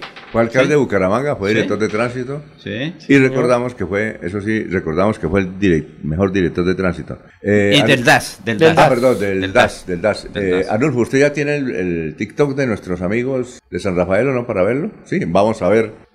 Por, por qué es lo que dice, ¿no? No, no, eso no se entiende. No, porque... que son de la tercera edad, adultos mayores. Son tres señores ahí bailando desde el, bailando. A ver, escuchemos. I'm sexy. Who's sexy? I'm sexy. Who's sexy? I'm sexy. I'm sexy. Fuck it up. Jersey, fuck it up right now. People, fuck it up right now. ¿Y eso? No. Ah, Alfonso, porque yo... Y eso, 500 mil seguidores. Ave María. Bueno. ¿Ah? Pero el otro sí dice que tiene una campaña para conseguir recursos, que están pasando una dificultad, ah, que requieren de todo un poco, que los apoyen. Ellos dicen en el otro video grande, que es como de un minuto y medio, dicen, necesitamos el apoyo del ciudadano, usted que tiene vida, nosotros también el tenemos asilo aquí, pero requerimos al norte de Bucaramanga, en el barrio del mismo nombre. Sí. Allá y desde luego ha hecho muchas actividades, han hecho muchas actividades. Y es grande, es bastante la nómina, porque es El presidente fue Andrés Serrano Prada. Sí, señor. Fue presidente. Sí. Y el jefe de prensa era Wilson Díaz. Era el jefe de prensa. en Ahorita tiene otro jefe de prensa, ya ¿Ah, no sí? recuerdo quién es, pero todo esto tiene asesoría de El otro jefe de prensa social. es Wilfredo Sierra. ¿Cómo? El jefe de prensa es Wilfredo Sierra. Pero de él mismo, porque él No, todos no, los días no, nos de- manda material de allá. De manda material todos los días. todo. Bueno, eh, son las 5 de la mañana, 59 minutos. Estamos en Radio Melodía. Estamos esperando al doctor Carlos Baraja, que va a ser hoy a las 9 de la mañana. Sí, señor. Sesión plenaria del Consejo de Bucaramanga, unas denuncias gravísimas ¿A qué hora la sesión, don Alfonso? a las 9. Ok. Van a darle con todo al amarre los contratos, de cómo se amarraron los contratos en la empresa de aseo, cómo se amarraron los contratos en la empresa del acueducto Bucaramanga, con gerente y todo, ¿no? Sí. Con gerente y todo. Don Alfonso, es que de, en verdad eso que está pasando en Bucaramanga, uno no lo entiende, ¿no? ¿Qué? Cómo un alcalde quiere dejar atornilladas a sus fichas. O sea, no entiende Juan Carlos Cárdenas que Bucaramanga votó por Jaime Andrés Beltrán. No votaron ni por el señor actual director de la EMAP, gerente de la EMAP, ni por el señor gerente del acueducto metropolitano. Eso que están haciendo no se debía hacer, don Alfonso, que sean serios, entreguen los cargos porque ellos tuvieron un periodo en el cual eh, trabajaron con Juan Carlos Cárdenas. El periodo que sigue es el periodo de Jaime Andrés Beltrán. Esto es algo inaceptable, no tiene presentación eh, y argumentan que no, que es que, alimentos técnicos eh, o, o cosas técnicas para atornillarse al poder. Respeten que Bucaramanga votó por, fue por Jaime Andrés Beltrán, no votó por el señor Panqueva ni por el extranjero que vive por allá en Huila es. Eh, votaron fue por Jaime Andrés y ¿Cuál- él cuál tiene, este- cuál extranjero pues ese señor que trajeron para, para el acueducto metropolitano. Ah, no, él, ¿Sí? él- eh, Extranjero de Bucaramanga. extranjero aquí de Colombia. no, Lo no, que digo no, es eso. Él es de Manizales Bueno, del eso, Alma. eso. Manizalito. No Manizal. votaron, no votaron por ellos dos, don Alfonso. Pero- Entonces entiendan que los cargos tienen que entregarse, tienen unos periodos. Hay que respetar a la ciudadanía, hay que respetar y el, y el alcalde que viene, viene con su gabinete y viene con sus directores de los institutos descentralizados. Claro. Entonces, esto es inaceptable. Oiga, a propósito, usted ya, ¿Qué ya es lo tiene- que dice ya- en el ya tiene- recibo? ¿Ya tiene gabinete? ¿Ya tiene usted gabinete de, de no, Jaime don Andrés? Alfonso, todos están ahorita en el empalme, ¿no? Están Saludo a Gustavo Ardila, oyó Alfonso. Eh, Gustavo tiene- Ardila. Tiene, no, no hay nombres, uno supone. No, no, Uno Secretario de. Hacienda Por ya- ejemplo, un- yo, a ver, yo supongo que en el gabinete va a estar Oscar Omar Orozco, ¿sí? Acuérdate que No, don, no. Alfonso va a arrancar a quemarlo ya desde No, el principio. Eso no le haga. No estar. No, supongo, no, supongo, supongo. Supongo que va a estar el doctor eh, que fue candidato al Consejo por, par- por parte del Partido Liberal, que es además un extraordinario médico, John, eh, John Manuel. sí, Manuel- ¿Qué días decía el, el- el, alcalde electo Jaime Andrés Beltrán le decía a ustedes, sus- los colegas, porque él es comunicador social Sí, y periodista, esperen que estamos en el empalme. Bueno, pero nosotros tenemos Es- derecho. No, claro. tenemos de- entonces Eh, especulemos. Especulación es melodía. ¿eh? Porque, oh, eh, Oscar, a ver, si usted tiene a alguien. No, no, yo no nombro a ninguno, Mire, yo, yo, venga, yo no sé yo lo, ninguno. me- digo, yo lo voy a escribir A acá. ver, ¿a quién? Y si ustedes tienen, díganlo. Yo lo voy a dar. Oscar Omar Orozco. Listo. John Manuel Delgado. Toñito Sanabria. Se merece un cargo allá. Toñito Sanabria. Eh, Muy buen trabajo hizo Educación. Antonio Sanabria. Muy buen trabajo. Eh, ayúdenme ustedes, hermano. ¿Qué Su amigo de. Nuestro amigo Vamos de. a- la- Vamos. Manuel- espera, uno pensaría Uniciencia. que van a ser Ah, parte Man- del gobierno. Uniciencia. Manolete. Eh, Manuel uno Manolete, pensaría, ¿no? Manolete. Pensaría, pero allá en su infinita sabiduría, pues se tomarán las decisiones. Bueno, Manolete. Eh, eh, este, Además Diego que- Tamayo, Además, Manolete, que conoce mucho de la administración, él hizo muchas denuncias y hizo y, una se- y extraordinaria sería, campaña. y sería el sector de Fico, que Fico Eh, también Fico. le ayudó, ¿no? Bueno, el otro, Diego, Diego Tamayo, del Diego sector Tamayo. del Centro Democrático. Es muy, educa- muy académico. Eh, Sí. La doctora Marta Pinto estaría. No, ella no. no. ella no acepta. Otro nivel está ella ya. No, ella no Ah, acepta, ella no, ella De pronto el hijo. está dedicado a... Ellos. no, Ella es la coordinadora de, de sí, la, de la comisión de empalme. César Dejar, yo creo que el hijo, creo que no sé. Puede estar Pero ahí. a ver qué, a ver, otros nombres. Eh, Tengo tres nombres, pero no, estoy autorizado para a darlos, ver, Alfonso. Como siempre. No, sí, porque ayer estuve en algunos sectores y me dijeron, mire, este nombre póngale a Laurencio, pero no diga. Este otro y este otro, Oscar, pero por eh, favor no lo vaya a quemar. Vamos a, aquí los tengo en el, espero que no me robe, no me, se me pierda la, la agenda. Entonces, agenda Oscar Omar Orozco, de papel. yo Manuel Delgado, Toñito Sanabria, Manolete, Diego Tamayo. Sí, Ay, eso, no, ellos sí, estuvieron sí. muy, muy atentos Sí, a la y campaña. y la gente Sí. los conoce. Sí, señor. Son berracos, son buenos administradores, han quedado bien con la ciudad. Sí. Y él se va a robar de... Oiga, don Alfonso, Y, y- yo creo que el director de tránsito lo confirma. Pienso que al director de tránsito, Carlos Enrique Bueno, lo... Puede lo- ser. No, lo señor. concreta. No, es que pienso, Sí. Enrique Bueno. Estos son especulaciones, ¿no? Sí, sí, Esto sí. son especulaciones. Don Alfonso. Manolete, ¿qué tal en tránsito? A ver, ¿qué decir? No, don Alfonso, que lo que estábamos hablando de los que se quieren a quedar ahí atornillados, Sí. pues el mismo alcalde electo dice, desde que asumimos el proceso de transición con la actual alcaldía de Bucaramanga, fui enfático en que debía, debe- en que debía primar el respeto, pero también que mi equipo sería riguroso y minucioso. Hemos encontrado algunos hechos que como alcalde electo de Bucaramanga me generan preocupación y entonces habla de la contratación multimillonaria que quieren dejar amarrada a última hora de 80 mil millones, dura una duración de 30 meses, o sea, raspando la olla prácticamente a mirar qué se van a gastar. eh, y es muy mala presentación y por supuesto habla de la prórroga del gerente de la MAP por tres años más. Entonces también hace el llamado de atención y dice en su imagen que pone la foto, alerta de transparencia. Son las 6 de la mañana, 5 minutos. Aquí Bucaramanga, la bella capital de Santander. Transmite Radio Melodía, Estación Colombiana, HJMH, 1080 kilociclos, 10.000 vatios de potencia en antena, para todo el oriente colombiano. Cadena Melodía, la radio líder de Colombia. Llega a Bucaramanga el gran baile del año con el maestro Alfredo Gutiérrez. Tienes los ojos, La orquesta Los Tupamaros.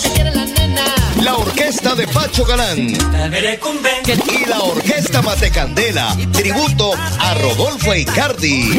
Viernes primero de diciembre en Semper. Preventa con descuento hasta el 17 de noviembre. Boletería en nuestro ticket 316-229-8934.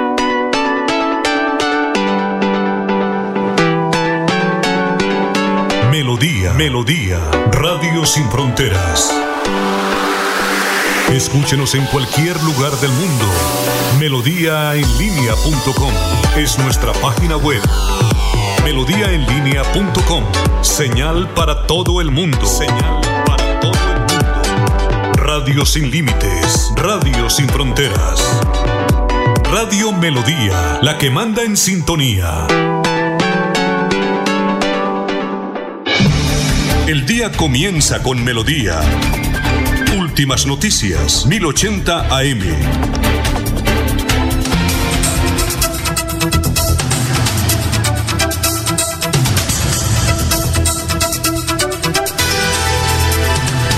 Atención, microempresarios, emprendedores de Bucaramanga. ¿Cuentas con un negocio de taller de confecciones, calzado, marroquinería o trabajas de manera satélite en estas actividades?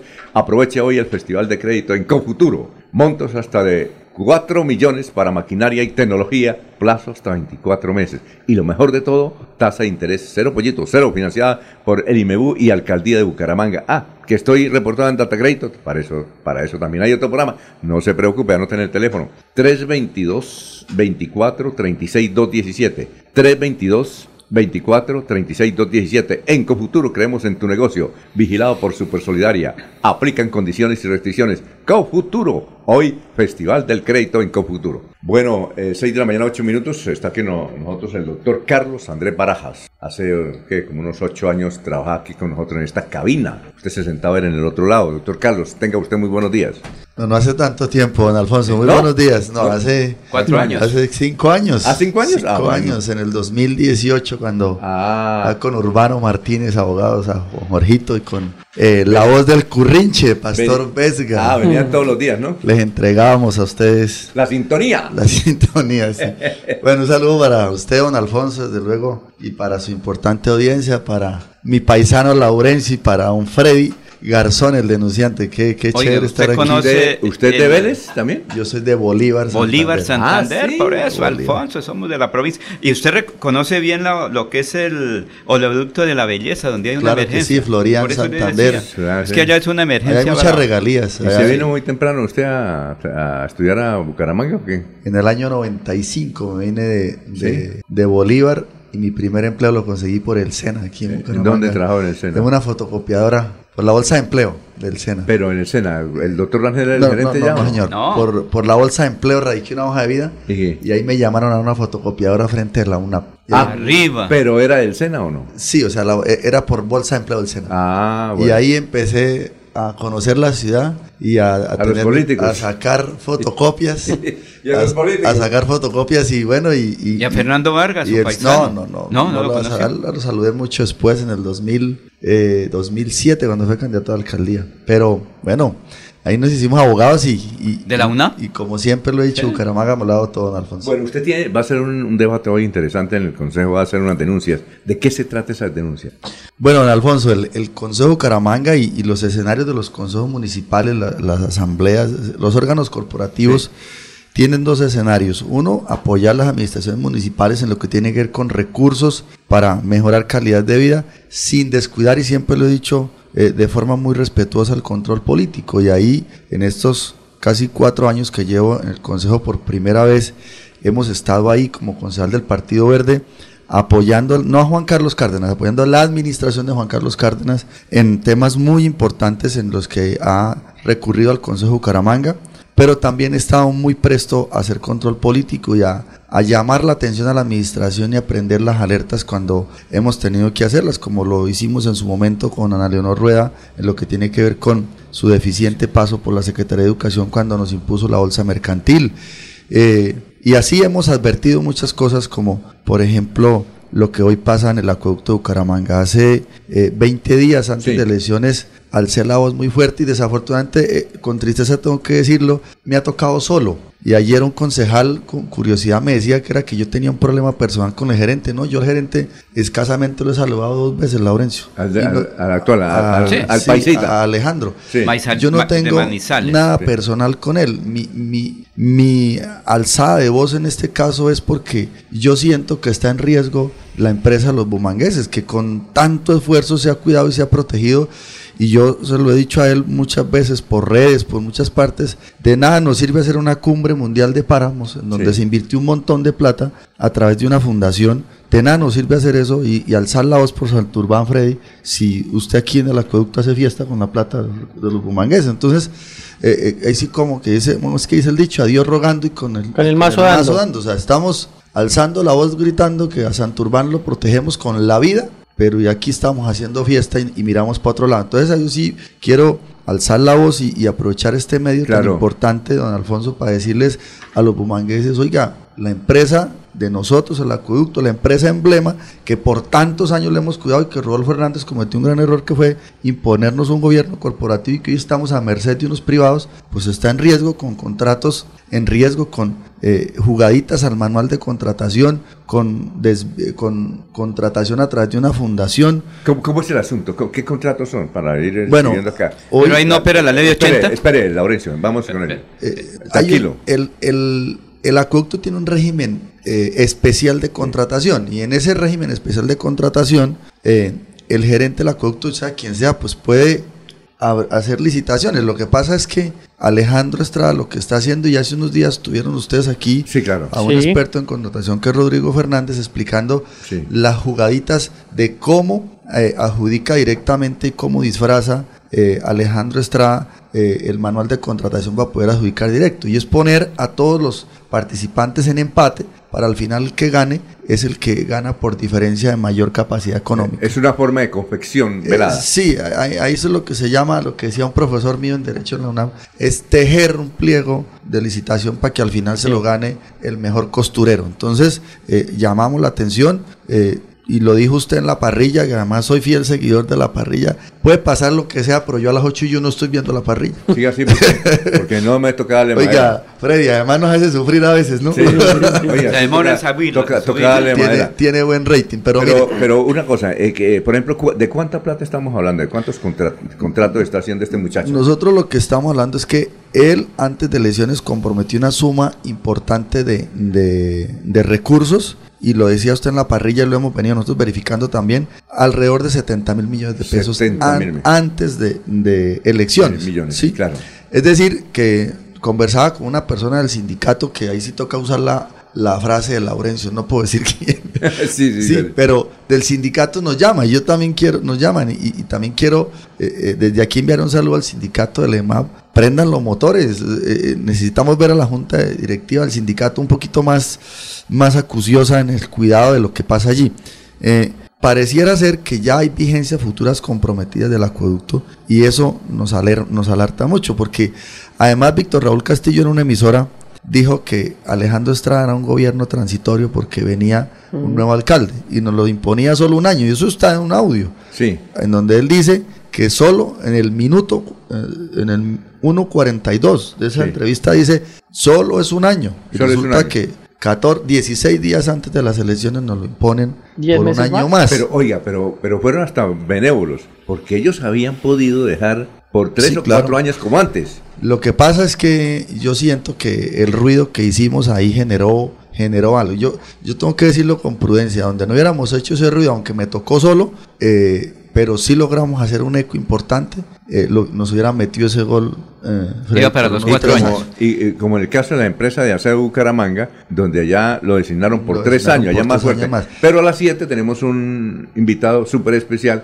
que él nos va a indicar cómo pueden desbaratar ese contrato de tres años, ¿sí o no? Así es, don. Alfonso. Pero antes de eso quiero decirle otra cosa, don Alfonso. Lo que pasa, el acueducto creó una fundación, supuestamente para crear el, para cuidar el páramo, páramo. Santurbán. Y desde allí siempre lo he dicho y lo digo con inmenso respeto y desde luego eh, eh, eh, respetando la crítica, haciendo la crítica respetuosa.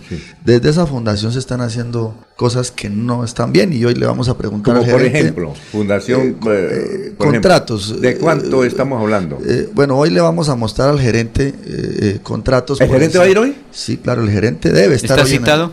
El, gerente debe estar ¿O en invitado? el acueducto y e invita- es citado No, invitado. a, a informe de gestión. No, citado, porque es de... Citado a informe de citado, gestión. Y, y el acueducto es sujeto de control del Consejo Bucaramanga. Hace Sí. pocos días nos decían que nosotros no le podemos hacer debates de control y claro que los podemos hacer porque todo sujeto de control de la Contraloría de Bucaramanga es sujeto de control del Consejo y el acueducto es sujeto de control. Entonces aquí nos metieron un contrato de renting en donde nos trajeron más de 50 carros nuevos y los hicieron renting. Si usted compra un carro nuevo para Radio Melodía, ¿en cuánto Sí. tiempo lo, lo lleva al taller? Exacto. Bien cuidado, en 5 años. Sí, claro. Sí. Y aquí nos metieron un contrato de renting por más de 50 mil millones de pesos, pero lo disfrazaron para hacerlo de manera directa. Esto, es que esto hay que prender las alarmas. ¿Sobre qué equipos? ¿Carros también? Sí, carros. Y compraron. ¿Cuántos carros, No, no, no, los alquilaron. Contrato Ah, de renting. alquilaron.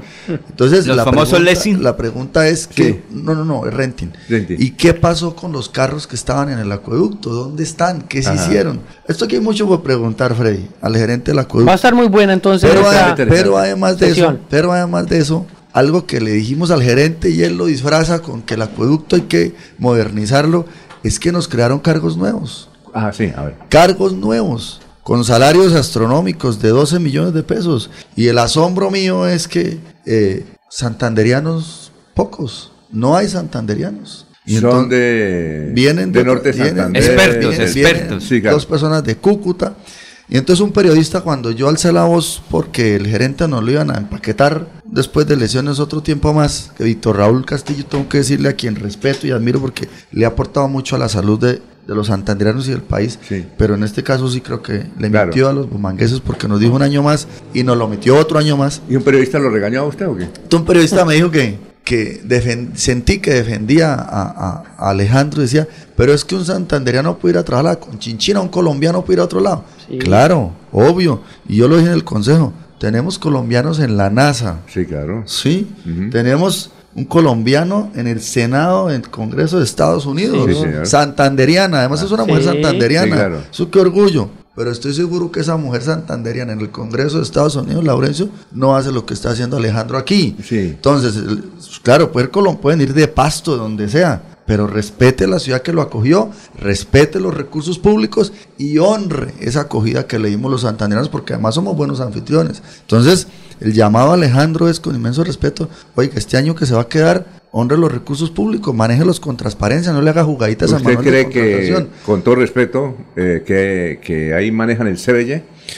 Yo no me atrevería a, a, decir eso, pero lo que sí puedo decir es que posiblemente pueda haber intereses oscuros. Y mire lo que yo con eh, el ingeniero Rodrigo tengo diferencias de criterio y, y, y le he objetado muchas cosas a, a quien fue el coequipero en ese momento, Sí, Rodrigo Fernández. que fue el ingeniero Rodolfo, a quien le he... y- de hecho, lo que hoy recibimos es lo dejó Rodrigo, lo dejó Rodolfo, que es el, el, el, el gobierno corporativo, pero también a- a- al César lo que es del César, al Sí. ingeniero Rodrigo hay que reconocerle esa sapiencia en contratación. Claro.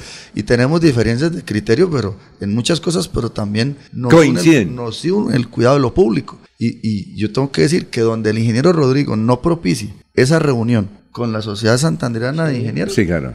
Alejandro Estrada se le cumple la profecía que esa publicidad engañosa que hicieron de, para promover la cumbre mundial de páramos, eh, se le cumple la profecía a don Daniel Valencia, nos dejan sin agua, porque sin plata no hay agua, o sea, aquí toca que cuidar la plata, ¿qué pasa con la plata, con la planta Angelino, Frey?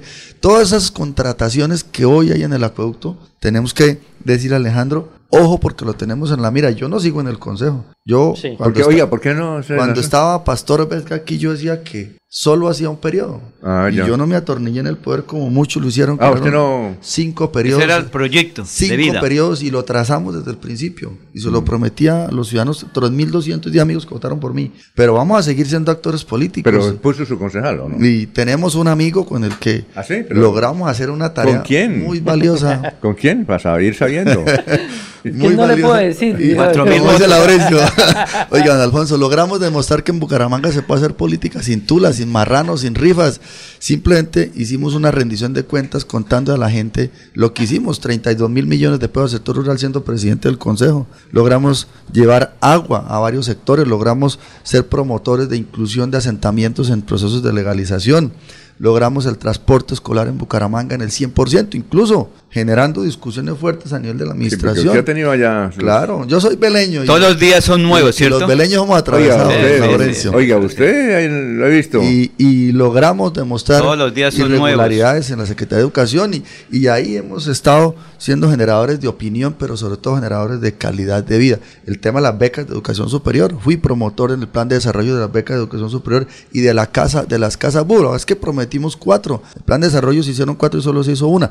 Y así fuimos generadores de calidad de vida, de transformación de calidad de vida. Eso nos prometió, eso nos permitió, don Alfonso y, y Laurencio y Freddy, eh, permitir que un amigo nuestro llegara al Consejo de Bucaramanga para seguir en ese legado que nosotros lo llamamos dignidad, oportunidades, educación. Bueno, vamos a una pausa porque tiene pregun- tenemos varias preguntas. Sí. Estamos hablando con el doctor Carlos Andrés Baraja, expresidente del Consejo y del Partido Verde, ¿todavía o no? Todavía sigo siendo el Partido 31 de Verde y hoy soy presidente de la Comisión de Hacienda y estamos en unos puntos álgidos que estamos a 45 días de que se acabe esto y Sí. estamos a punto de discutir cosas importantes. Bueno, son las 6 y 23. Aproveche solo por este mes el Festival de Crédito Cod Futuro. Crédito tasa 0% interés hasta por 4 millones de pesos. Aplica para la compra de maquinaria o tecnología. Solicite su crédito. Sede cabecera 322-243-6217. Agencia móvil 317-364-7080. Sede Centro Abastos 317-665-3552.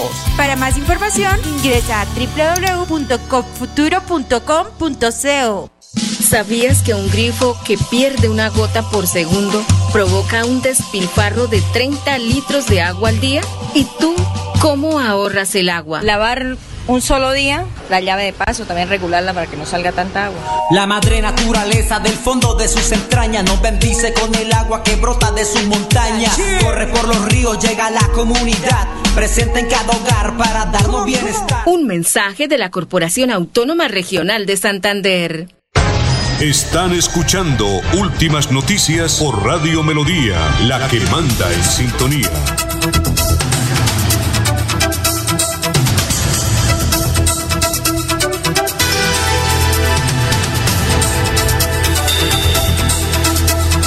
Muy bien, las 6 de la mañana, 24 minutos, estamos hablando con el doctor Carlos Andrés Barajas. Oye, ¿y usted va para Bogotá a algún puesto? Porque lo veo muy entusiasmado. Dijo, dijo Laurencio, ¿cómo es que dice Laurencio? No Eh, le puedo contar. Pero muy, muy de muy Un periodista cercano. que consigue muchas chivas, te vas a contar. Y cuando, y cuando se da la chiva, Yo lo dije. Yo sabía, yo sabía.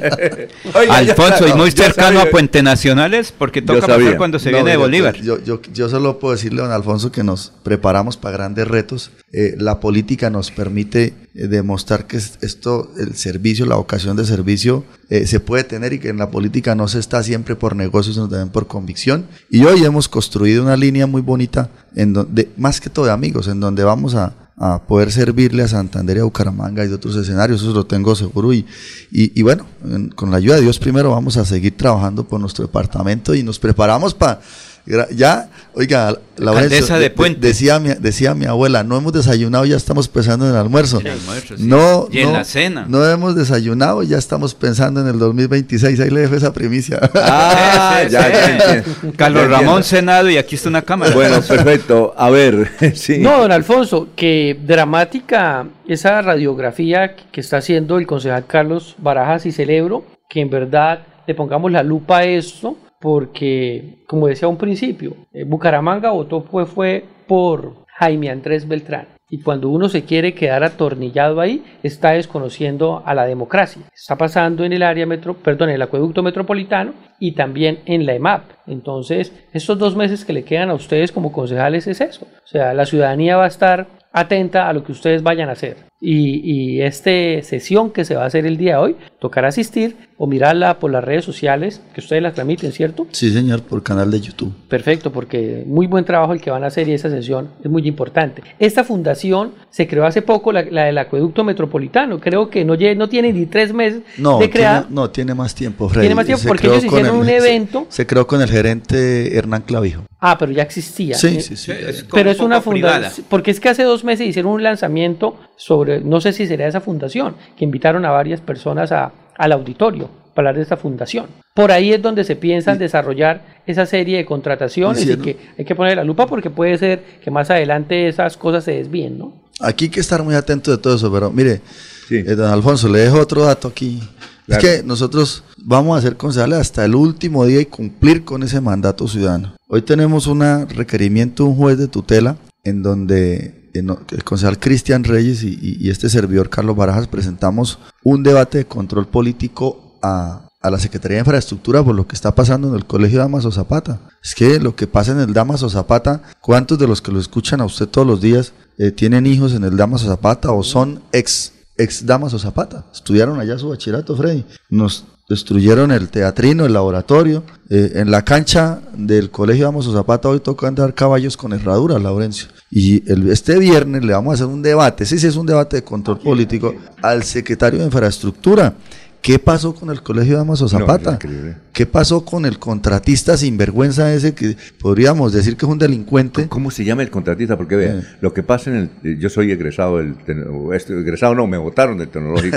ah, le dieron vacaciones definitivas. Hasta que hasta cuarto de bachillerato. No, no diga que lo votaron. Lo cambiaron de colegio porque en otro colegio usted podría ser más eficiente. Bueno, pues, ah, ya, pero estudiar en el tecnológico y resulta de que, ¿cómo es posible que llegue un contratista? Es que eso es, eso es únicamente, eso es para una película de Netflix. Les acabaron los edificios, ¿sí? Oiga, les sacaron los edificios. La cancha de fútbol que era bonita, que yo la conozco, eh, eh, eh como dice usted, ahora es, ¿cómo es? Polo Club. Puro cascajo. No, es Polo Club, con caballos. Ahora uno tiene que... con herradura los caballos.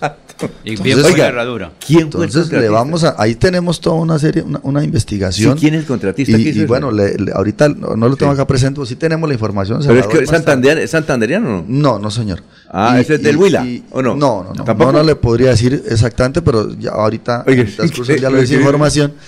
Y, y le digo algo curioso había el contrato del Damaso Zapata, lo que se llama fase 1, ya se liquidó. Y un contrato liquidado, eso es como cuando usted contrata a una persona, a Freddy, para que le pinte su apartamento y le pintó dos paredes y, ¿Y, le liquidan y le pagan. Entonces llega su esposa y le dice, venga, pero Alfonso, usted aquí claro. y pagó. Pues aquí hay unas pólizas de cumplimiento y le vamos a exigir al secretario de Infraestructura que nos explique qué pasó con esas pólizas. Porque, ojo, señores, que nos los servidores públicos, Freddy, somos responsables por acción y por omisión. Y el secretario de Infraestructura tenía la responsabilidad de activar esas pólizas de cumplimiento. Pero además de eso, las denuncias que ya interpusimos contra el contratista, porque esto no puede pasar que en Bucaramanga, claro, hay multiplicidad de oferentes, hay 50 oferentes en un proceso de licitación, pero al final el que se lo gana no cumple. No, entonces eso no puede pasar. Lo mismo que pasó con las señoras del aseo, con la nefasta bolsa mercantil que nos dejó Ana Leonor Rueda en la, Secretaría de Educación.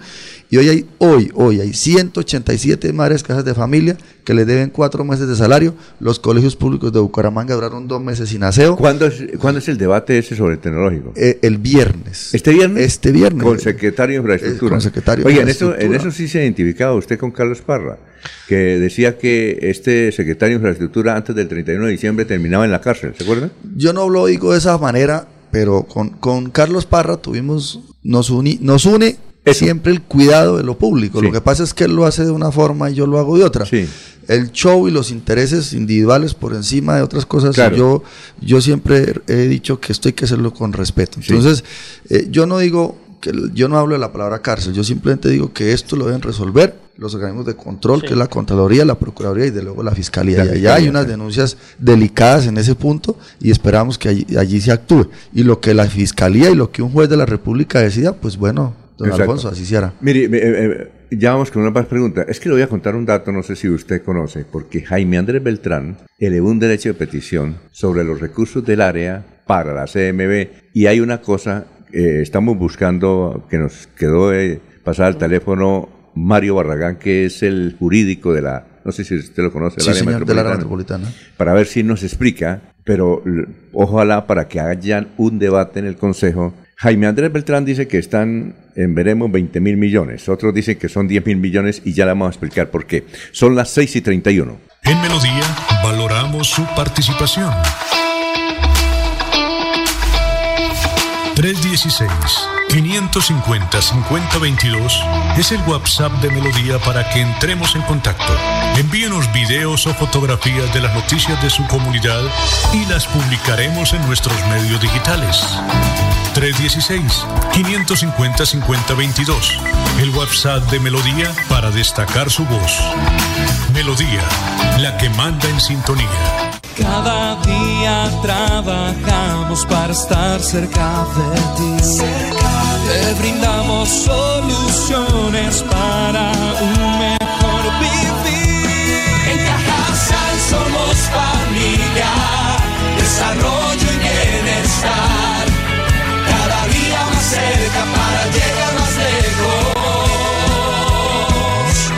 Con Cajasal. Vigilado Supersubsidio.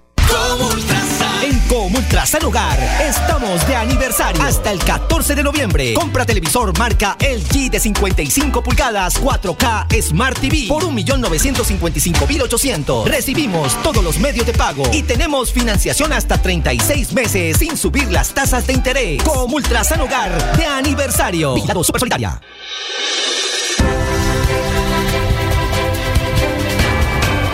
Información y análisis. Es el estilo de Últimas Noticias por Radio Melodía 1080 AM.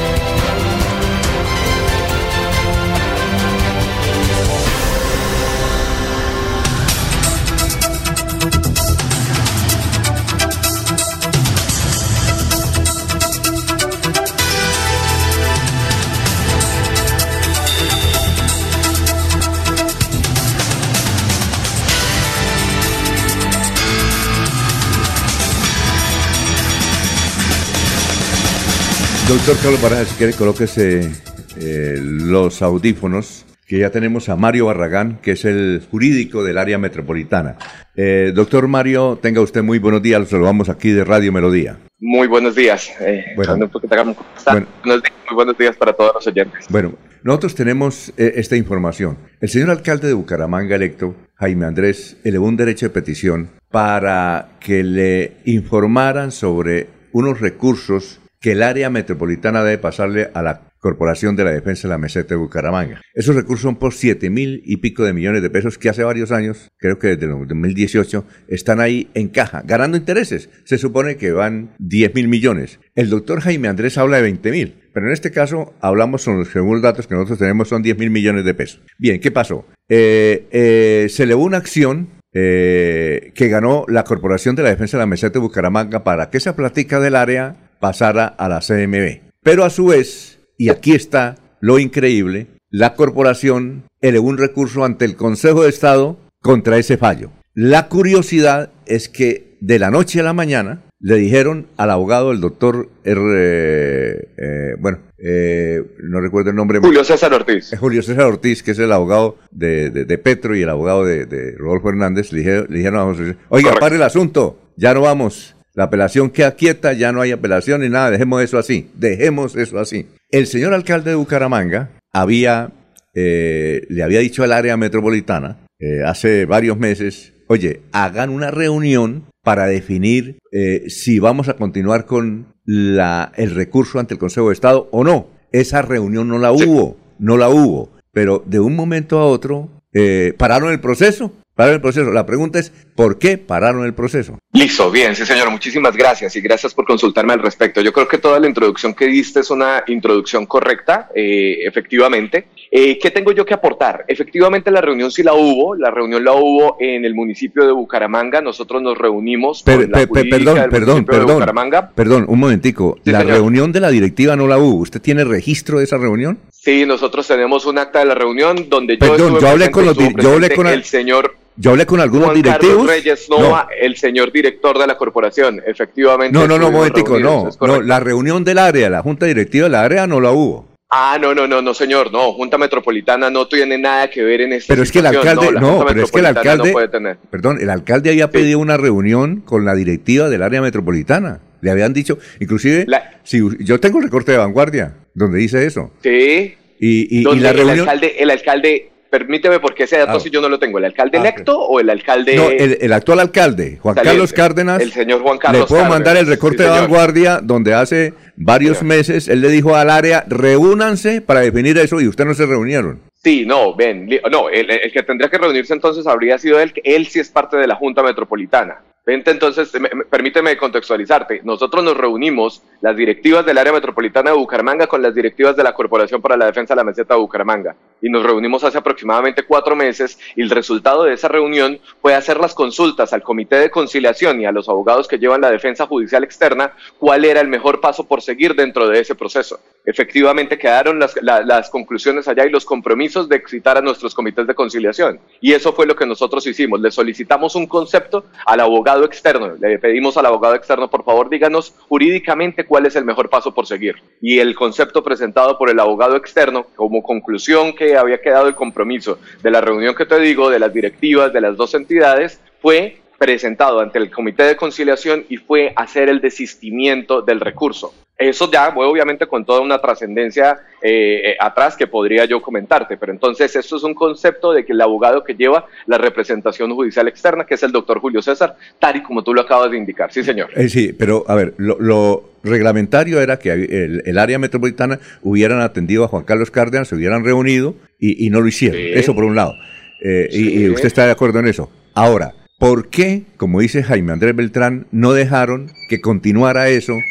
Porque lo que se piensa que se pretende en esta administración es coger esa plática y manejarla y evitar que vaya y, que vaya a la otra administración. ¿Por qué no se permite que vaya a la otra administración a la que empieza el doctor Jaime Andrés Beltrán? No, eso es absolutamente claro también, te lo puedo comentar. Nosotros ya llevamos cinco años con ese dinero en cajas, como tú lo dices, es dinero guardado en los bancos sin poder ejecutar. La administración del alcalde electo y de los siguientes alcaldes electos que vinieran en los siguientes cuatro, ocho, doce años tampoco la iban a poder utilizar nunca esa, ese recurso. El recurso el tema ya estaba definido judicialmente y judicialmente el área metropolitana de Bucaramanga había perdido el proceso judicial de la nulidad del acuerdo metropolitano que le daba la autoridad ambiental. Lo que se estaba aquí discutiendo era única y exclusivamente una segunda instancia donde nosotros ya teníamos cuatro fallos anteriores en contra. Fallo de primera y de segunda instancia del primer acuerdo metropolitano, el fallo de la medida cautelar que es la que nos tiene congelados los recursos y el fallo de primera instancia. Lo único que nosotros le estábamos haciendo a la ciudadanía desde hace cinco años era mantener unos dineros guardados cuando son dineros que se podían invertir en la satisfacción de las necesidades públicas. Ese dinero nunca jamás iba a poder ser utilizado por ninguna administración posterior. Aclarando eso sí, el dinero sería eventualmente del área metropolitana de Bucaramanga, nunca del municipio de Bucaramanga. Ahora, eh, eh, esa platica yo creo que ya va en 10 mil millones o no? ¿Cuánto va? Es de, con intereses. Eh, esa plata es aproximadamente, en números gruesos, si me permites, estamos en los 7.500 millones de pesos de sobretasa ambiental y aproximadamente unos 2.000 millones de pesos de tasa retributiva. Dos conceptos diferentes, pero suman casi 10.000 millones. 10.000 millones, más los intereses, ¿no? Eh, no, eso es con los intereses actualmente, porque eso es lo que ha ganado. Originalmente eran 7 mil y ha ganado los intereses hasta 10 mil millones de pesos en este momento. Está con nosotros aquí el presidente de la Comisión de Hacienda del Consejo de Bucaramanga, el doctor Carlos Baraja, que va a hacer un debate sobre el particular. Eh, ¿Está claro el asunto o hay alguna inquietud al respecto? Un momentico. Bueno, eh, don Alfonso, sí, en materia de, de, sobretasa eh, y de recursos de la, de la CMB, ahorita tenemos en estudio un proyecto de acuerdo que es el proyecto 045, sí. en donde el, señor alcalde pide que elegiremos a la, a la, a la, perdón, a la Corporación de Defensa 2.200 millones de pesos. En este momento estamos en estudio. Ese es el, el, es que el municipio Bucaramanga siempre ha sido buena paga. Sí. Y entonces superamos la expectativa de recaudo y se superó para, en el, caso de la sobretasa a la gasolina, en 2.200 millones de pesos. Ahorita el alcalde pide una adición presupuestal de casi 36 mil millones de pesos, entre esos que le aprobemos una, un giro a la Corporación de Defensa por 2.200 millones de pesos. En eso estamos ahí ahorita. ¿Usted considera que Jaime Andrés está en, en lo correcto, pedir que, que por qué esa plata se va a girar? Bueno, en, ese punto lo que, lo que como concejal, incluso como abogado, lo que hay que revisar y lo que el alcalde electo Jaime Andrés debe revisar es lo que se decidió en el comité de conciliación, porque toda entidad tiene un comité de conciliación y en el año 2013 salió un concepto del Consejo de Estado en donde es que todas las entidades apelaban. Así, eran, así ganaran o perdieran, era una orden apelar. Y se terminaba el proceso. sí, pero en el año 2013 salió un concepto del Consejo de Estado que dice que el, el Comité de Conciliación debe evaluar la racionalidad ah, del, del, recurso de apelación. Entonces aquí lo que Jaime debe pedir es copia exacta de conciliación en donde se revise por qué si decidió desistir del recurso. Exacto. No es por la asesoría de un abogado externo, porque el externo puede decir, como dicen en mi pueblo, misa, es qué dijo el comité de conciliación. Y si el comité de conciliación no se pronunció o no dijo nada frente al recurso, ahí estaríamos en, en serios apuros. Pero si el comité de conciliación determinó con argumentos serios que no era procedente el recurso, pues bueno, ahí ya, ah, ya, ahí ya. Y lo que usted dice, doctor Mario, es que sí hubo el comité de conciliación y se procedió de eso, ¿verdad? Correcto, absolutamente de acuerdo con lo que dice el señor concejal y tienes toda la razón. Se pronunció el Comité de Conciliación en dos sesiones, en sesiones muy largas y extensas, donde, permíteme teniendo en cuenta que los anteriores cuatro directores y cuatro subdirectores administrativos y financieros tenían problemas disciplinarios, fiscales y penales por haber insistido con ese proceso judicial, se tomó la decisión de desistir del recurso. Ahora, ahora doctor eh, Mario, muchas gracias, muy gentil por haber estado aquí en Radio Melodía, eh, por sus declaraciones. Ok, perfecto. Alfonso, siempre eh, para servirte. Un abrazo, adiós, buen día. Adiós. Pero ahora aquí hablando nosotros, yo no le puedo, porque esto es un decir, es que me dijeron lo siguiente. Eh, ¿Dónde está el quit? El quit está en lo siguiente. Si esa plática va a la Corporación de la Defensa, ¿ya? Son 10 mil millones. Ya hay una, una orden para invertir esos 10 mil millones. ¿Sí o no? Se elige contratista y no hay licitación. ¿Sí? No hay licitación. La gente que piensa mal, Sí, dice, claro. Piensa mal y vencerás. dice, claro, el alcalde Cárdenas, con sus amigos de la corporación y de, del área metropolitana, quieren coger esos 10 mil millones y buscar el contratista. Les, le cuento como me contaron y me lo contó una persona, un personaje que va a saber de este asunto y es acreditado y ese para meter ahí el CBY. ¿Sí me hice entender? Sí, señor. Ah, bueno. Es que ahí está el quid. Por eso era que, que pregunta que yo no le puedo decir al, al jurídico, porque él me va a decir eso. Es el que piensa usted y lo que piensa la gente. Entonces, ¿qué le dijeron a Jaime Andrés? Pienso yo. Jaime Andrés, pilas con eso. Quieren repartir el billete acá. Esperen el fallo. Esperen el fallo el año entrante. Ay, entonces ya con el fallo es diferente, porque es que esa, ese contrato de 10 mil millones no requiere licitación porque ya está ordenado.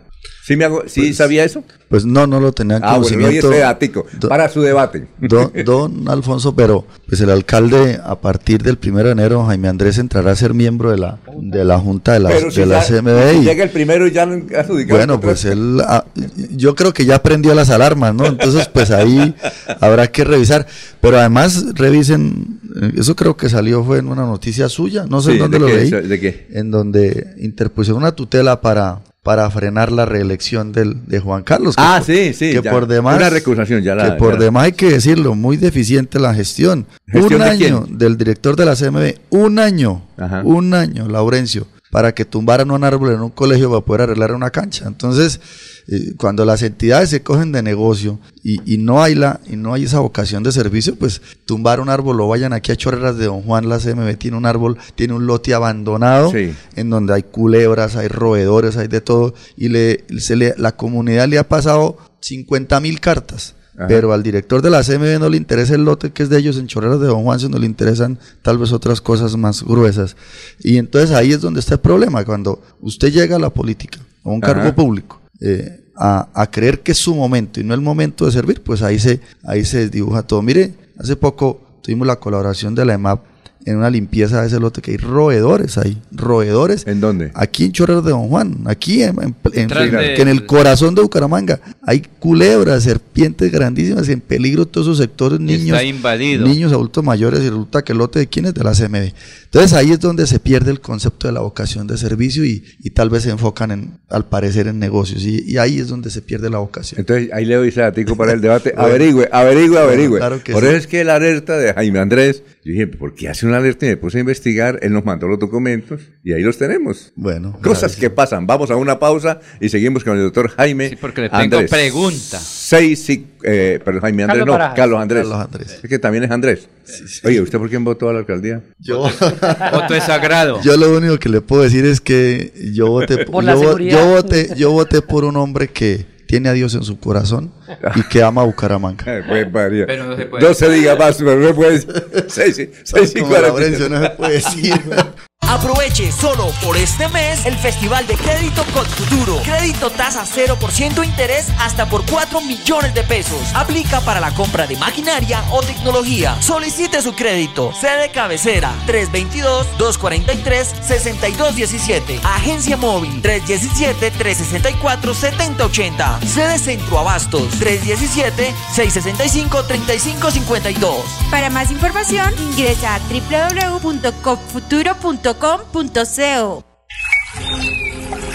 Tierra Capital, produciendo y conservando el territorio yariguí.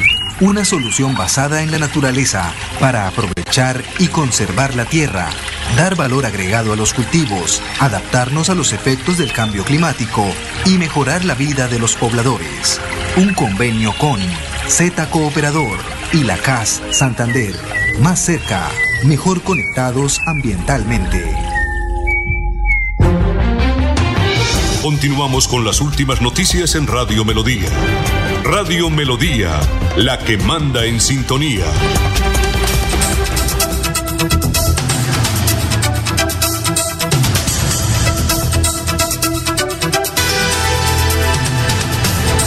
Eh, 6 y 49 minutos. Saliste el regalo, don Laurencio, que es el que cada vez que viene el doctor Carlos Ramón invita a Laurencio a caminar. Este fin de semana estuvo en Girón, el doctor eh, eh, Carlos Ramón González. Pero Así trajo es que el, director de la aliste- policía a Girón, Alfonso. Esa aliste es la noticia. Director Él lo nacional. trajo a, a- Director nacional. Sí, claro. Al Alista el regalo ¿cómo que? Carlos Ramón cumple el 11 de noviembre. Pero- vaya, vaya. pero la celebración fue el, sábado, el domingo. Bueno, Maribel, ¿cómo está? Tenga usted muy, pero, pero muy buenos días. Hola Alfonso, una feliz mañana para ustedes, para el invitado también por supuesto y para toda la audiencia ¿Conocía al doctor Carlos de Radio Barajas? Melodía. Lo había Claro. escuchado, claro, porque ha Es, hecho... es polémico. ¿no? Sí, ha hecho parte glorioso Partido Verde. ha hecho parte de la gestión eh, política administrativa que se necesita siempre en la ciudad. Entonces sí, he escuchado su nombre, por supuesto. Y bueno, ayer se definió ya eh, los ocho equipos que estarán disputando los ¿Quiénes cuadrangulares son? semifinales del fútbol colombiano. No se movió con relación a los que habían antes de jugarse la fecha 20. Clasificaron los que estaban ahí Sí. porque los que tenían posibilidades finalmente no alcanzaron a obtener esta, esta clasificación. Águilas Doradas ya estaba clasificado. América de Cali también ya estaba eh, clasificado hace dos fechas aproximadamente. Deportivo Independiente Medellín ya estaba clasificado. Deportes Tolima también ya estaba clasificado. Atlético Nacional que también ya estaba clasificado. Y los puestos que estaban en disputa era el sexto y el séptimo que finalmente se quedó Junior de Barranquilla con la sexta posición. Luego eh, de ganar dos goles por cero Atlético Huila, Junior tenía el sartén por el mango. Solamente era ganar y no tenía que esperar ningún otro resultado para poder clasificarse. En la séptima posición Millonarios, que eh, finalmente por puntos Junior logra anticiparlo. Millonarios ya estaba clasificado. Y en la octava posición Deportivo Cali, que la sacó barata ayer en ese ¿Y compromiso. cuál era el noveno? El noveno, Alianza Petrolera, sacó los mismos puntos que Cali, 28, pero con una diferencia de gol de menos 6. Alianza Petrolera, el empate solamente le servía si goleaba 7 por 0 a Deportivo Pereira por la diferencia de gol. Alianza derrotó 2-1 a Pereira en el estadio Daniel Villa Zapata, pero pues por esa diferencia de gol o por el empate. Hasta el minuto 90 en, en, en Tunja, en el compromiso de Cali Boyacá Chico, lo ganaba Boyacá Chico un gol por cero. Ese fue el partido María. más emocionante teniendo en cuenta que estuvo clasificado Alianza Petrolera Sí. hasta el tiempo de reposición de ese compromiso, Sí. hasta que eh, Teófilo Gutiérrez en una muy buena jugada asistió a... a ay, se me olvida ahorita el nombre. El jugador polémico del Junior de Barranquilla en su momento, pero que ahora está en Cali. Bueno, ahorita se me escapa el nombre. Y logró marcar y bueno, se quedó con el uno por uno y el empate le favoreció. Teo, Teo. Para, pa- no, Teo hizo la asistencia, se me Ah, olvidó ahorita el que, el que marcó. Eh, logró y llegó a 28 puntos, pero con mejor diferencia de gol que Lanza Petrolera y consiguió ahí la igualdad. Ya había terminado el partido en Barranca Bermeja y la cara de todos allí ya fue de desazón porque tuvieron cerca allí esa clasificación. Los datos que deja esto es que el promedio finalmente de clasificación del octavo puesto fue con 28 puntos, algo que no se veía hace varias jornadas cuando se estaba clasificando con 30, 31 o solamente ¿Cuándo 29 empieza el la jornada? ¿El domingo? Sí, señor, de una vez. ¿Ya hicieron el sorteo o todavía no? No, todavía no. ¿Hoy? Yo creo que hoy. Sí, perfecto. A ver, Laurencio, ¿cuál es la pregunta para el doctor Carlos? Eh, sí, pues parece que la ley 80 no pegó ni en el acueducto ni en el aseo de Bucaramanga, la empresa. ¿No será que se está proyectando la venta de la cosa más preciada del acueducto de Bucaramanga para el futuro? Y esa es la promesa que tiene ahorita el, nuevo- el gerente con este año, porque es que han estado ahí trabajando desde hace ocho años los privados, que cada uno tiene su propio interés y no la comunidad en general. Laurencio, mire, eh, precisamente la ley 80 permite esos manuales eh, privados de contratación cuando son empresas de economía mixta. Y aquí lo que hay que prender las alarmas es lo mismo que lo aprendimos en la dirección de tránsito. Esto, aquí toca prender Ah, las claro. alarmas. Y cuando Sí. usted prende la sirena, usted dice, cuidadito con privatizaciones. Y hace unos días le hice un debate muy interesante al señor director de tránsito también. Y el llamado aquí es a que no queremos privatizar, o sea, no queremos venta al acueducto, como se vendió en su momento la electrificadora. Tampoco queremos concesiones de la dirección de tránsito. La dirección de tránsito es un servicio, no queremos que la cojan Freddy como negocio. Y por eso siempre nos hemos opuesto a eso. Hace unos días eh, le, le- le mostramos al, al señor director de tránsito algunas posibles irregularidades en un contrato que lo mismo que pasó aquí con estos contratos, nos deja un contrato a tres años. Y la señora jurídica de contratación de la Dirección de Tránsito cree que nosotros estudiamos quién sabe en dónde y que de pronto no sabemos nada de derecho. Y entonces nos dijo que era que una póliza tocaba comprarla a mínimo a tres años. Y ahí estamos poniéndole el ojo a ese contrato de seguros porque liquidaron el que está y lo postergaron a tres años. Es un contrato de seguros. Y ahí se vienen unas cosas en la dirección de tránsito que hay que ponerle la- las alertas. A mí, incluso hablando de la dirección de tránsito, me llama la atención es cómo se roban 3.000 carros. A ese cuento le hace falta un pedazo. ¿A ese cuento? le hace falta ¿A un ese pedazo. cuento le hace falta Como cuando mi mamá me preguntaba dónde estaba en el Sí. colegio y- y yo le decía, algo y me decía, y cogía la correa y me decía, a ese cuento le hace falta un pedazo. Entonces, y ve que ahí, pongo el pedazo. Ahí, ahí, don Alfonso, yo no creo que eso que sacan tres mil carros. Aquí hay que preguntar es, ese es esa persona, hay un, un nombre de un contratista que se lo paso más tarde. Sí. Eh, que se, y, se lo digo con beneficio de inventario porque no lo puedo sostener, que un señor fue a sacar un carro y resulta que el carro no apareció y para que no denunciara le dieron un Mazda 2 nuevo. Esto, en la edición de tránsito pasan cosas. esto, y, él, y, él, puede denunciarlo en público. Ojalá lo pudiéramos encontrar y que llevar al debate allá. Ojalá pudiéramos andarlo para que no sea. Pero a ese cuento de, de, de los 3.000 carros le hace falta un pedazo. Y si tenemos, y si hace, Freddy, hace un mes, tenemos empresa de vigilancia nueva. Entonces, ¿Por qué contratan 600 millones de pesos para hacer un inventario? Sí. En ese caso, la empresa de vigilancia nueva no le recibió al anterior. Y entonces no hay un inventario. ¿O cómo es ese contrato de la empresa de vigilancia? O sea, ¿para qué contratan vigilantes con armas para que no entren a robarse una moto vieja? Pero que se acuerdan cuando hubo ese escándalo de las armas en la edición de tránsito y que toca con armas y canino y todo eso y se robando 3 mil carros. Entonces esto, esto hay mucho que hilar delgado. Doctor Carlos, ¿Se irá a privatizar el, agua? el agua no, el acueducto no lo pueden vender. Privatizar no, no lo pueden vender y nos opondremos. Estoy seguro que Jaime Andrés no lo va a vender. Momentico, hay un proyecto en el Consejo, o un, acuerdo, donde prohíben la privatización del acueducto de Bucaramanga, ¿sí o no? Eh, lo, que pasa es que no hablamos de privatización, hablamos porque el acueducto es una empresa privada, es una empresa de economía mixta. Lo que hablamos es de que el, las acciones del municipio, que es el accionista mayoritario, no, se vendan a un privado como se... No, no, se, no se pueden vender. Sí, y yo espero que Jaime Andrés... Un dice, ponle Viene el decreto, el, proyecto ese, porque tiene una cosita, una cosita chiquita que está desorientando a la gente. Creo que dice, no se pueden vender las acciones del acueducto a un privado. ¿Sí o no? Sí. Si eso es así, revise por lo siguiente. Resulta que las empresas públicas de Medellín no son privadas. Entonces, cuando llegan allá las empresas públicas y van a comprar el acueducto de Bucaramanga, entonces usted saca el decreto. No, es que aquí dicen prohibir las, las acciones a un privado. Entonces, el señor de las empresas públicas le decir, doctor Carlos Andrés, las empresas públicas no son privadas.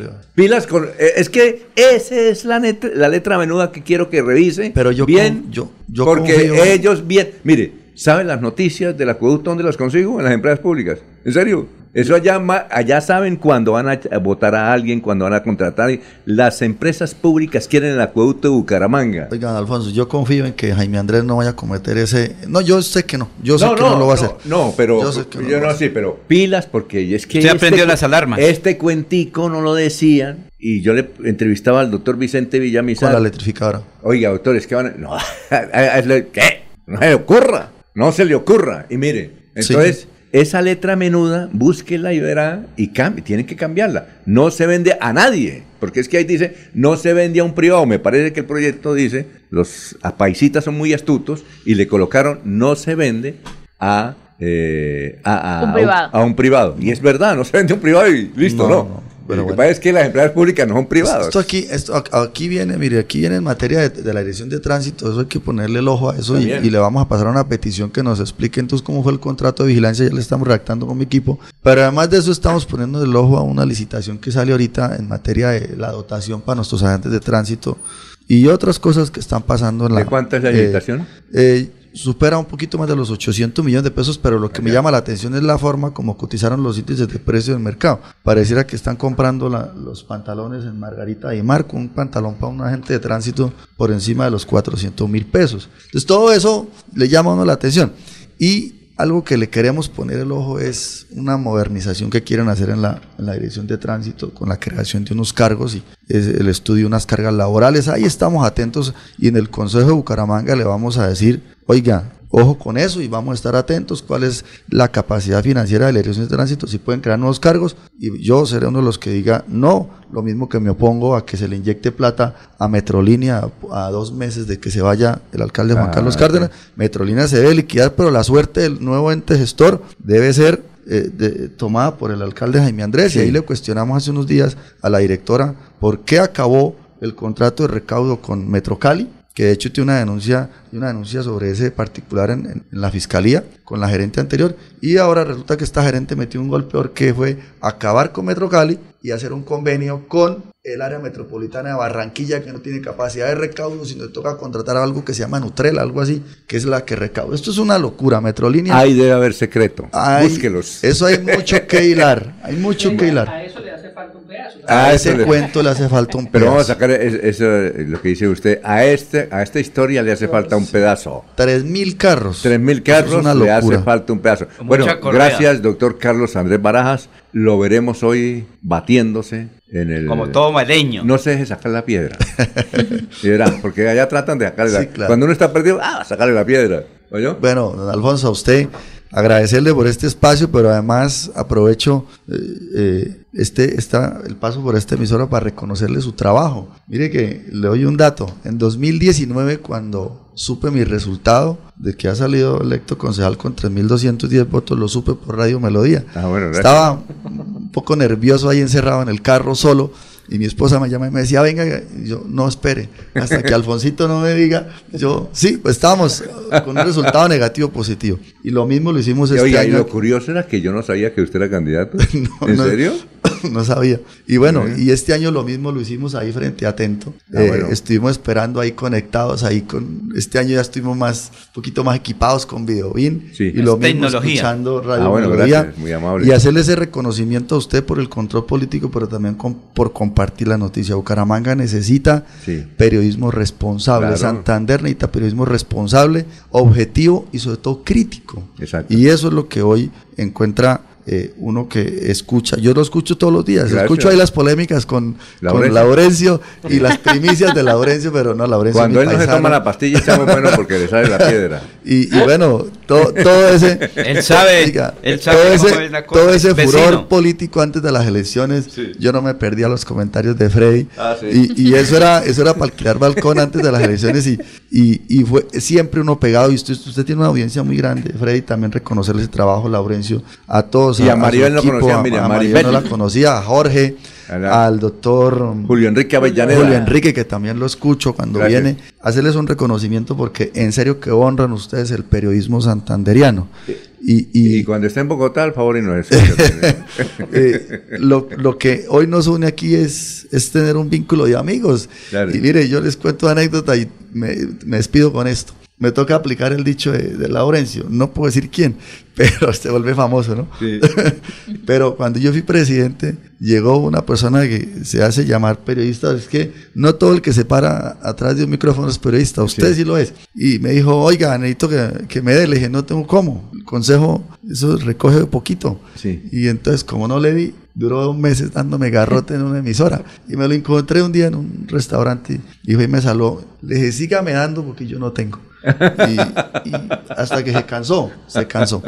Ahí pierde la objetividad el periodismo. Sí, claro. claro. yo estoy presto a la crítica como servidor público, como concejal Claro. de Bucaramanga, recibo críticas y las he aceptado y he sabido decir, oiga, qué días en el consejo me puse de pie y le dije a Bucaramanga, hay que pedirle perdón. Los concejales de esta vigencia, Claro. ojalá muchos de atrás pidiéramos perdón porque nos quedó grande salvar Metrolínea. Claro. Esa es la gallardía de un líder. Sí, claro. Pedir perdón cuando no se pueden hacer las cosas. Y hoy le pido perdón nuevamente a la ciudad por no haber sido capaz de salvar Metrolínea y de darle una respuesta en transporte masivo a la ciudad. Pero eh, exaltar el trabajo que ustedes hacen Gracias. y nosotros seguimos siendo actores políticos. El Consejo Bucaramanga nos sirvió para eh, generar escenarios en donde podamos seguir sirviéndole a Santander y a Bucaramanga. Y lo veremos a las 9, batiéndose ya con Bueno, esos tigres. que tengan un excelente día, eh, que terminen un resto de semana muy, muy bendecida y muy exitosa. Laurencio, qué orgullo tener un paisano aquí en Radio Melodía. Freddy, ahí un Laurencio, especial. tacaño, pero buena gente. Eh, Y a usted, don Alfonso, en serio, Con el piquete veleño, el piquete Claro sí. veleño y la tradición de la Siete, provincia. cuatro minutos. Aquí Bucaramanga, la bella capital de Santander.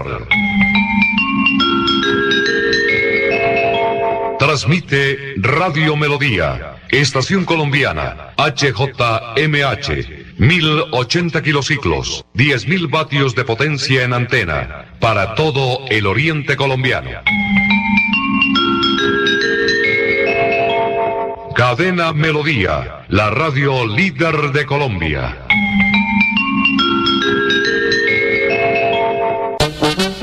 Bucaramanga, el gran baile del año, con el maestro Alfredo Gutiérrez. La orquesta Los Tupamaros. La orquesta de Pacho Galán. Y la orquesta Matecandela, tributo a Rodolfo Icardi. Viernes primero de diciembre en Senfer. Boletería en nuestro ticket 316-229-8934. Preventa con descuento hasta el 17 de noviembre.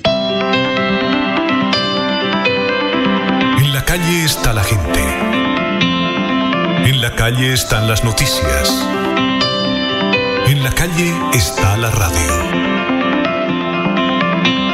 Donde la ciudad vive, donde la ciudad se mueve, se producen las noticias y ahí está nuestra radio.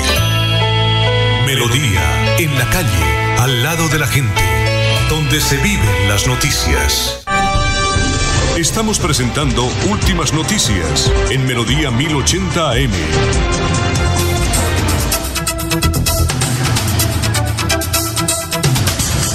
¿Tiene usted, mi querido Freddy, un tocayo invitado a esta eh, tribuna noticiosa ¿Qué iba a decir? Maribel. Antecitos para decirle a la audiencia que está muy pendiente además el chino Sandoval, fue el que hizo el gol del Cali, el que le dio la igualdad, luego de esa asistencia de Teófilo Gutiérrez, no sé por qué se me fue semejante nombre. Aquí un señor del barrio, el barrio Sagrada Familia de San Gil dijo, dígale a la niña que es... El chino Sandoval. Y en Facebook también comentaron y también el saludo para nuestro colega Fernando Andrés Cotes Acosta que estaba conectado, Fernando José, conectado y también escribió el chino Sandoval, sí señor, fue el chino Sandoval. Ferco, el gran Ferco. Vea que usted tiene fama, niña.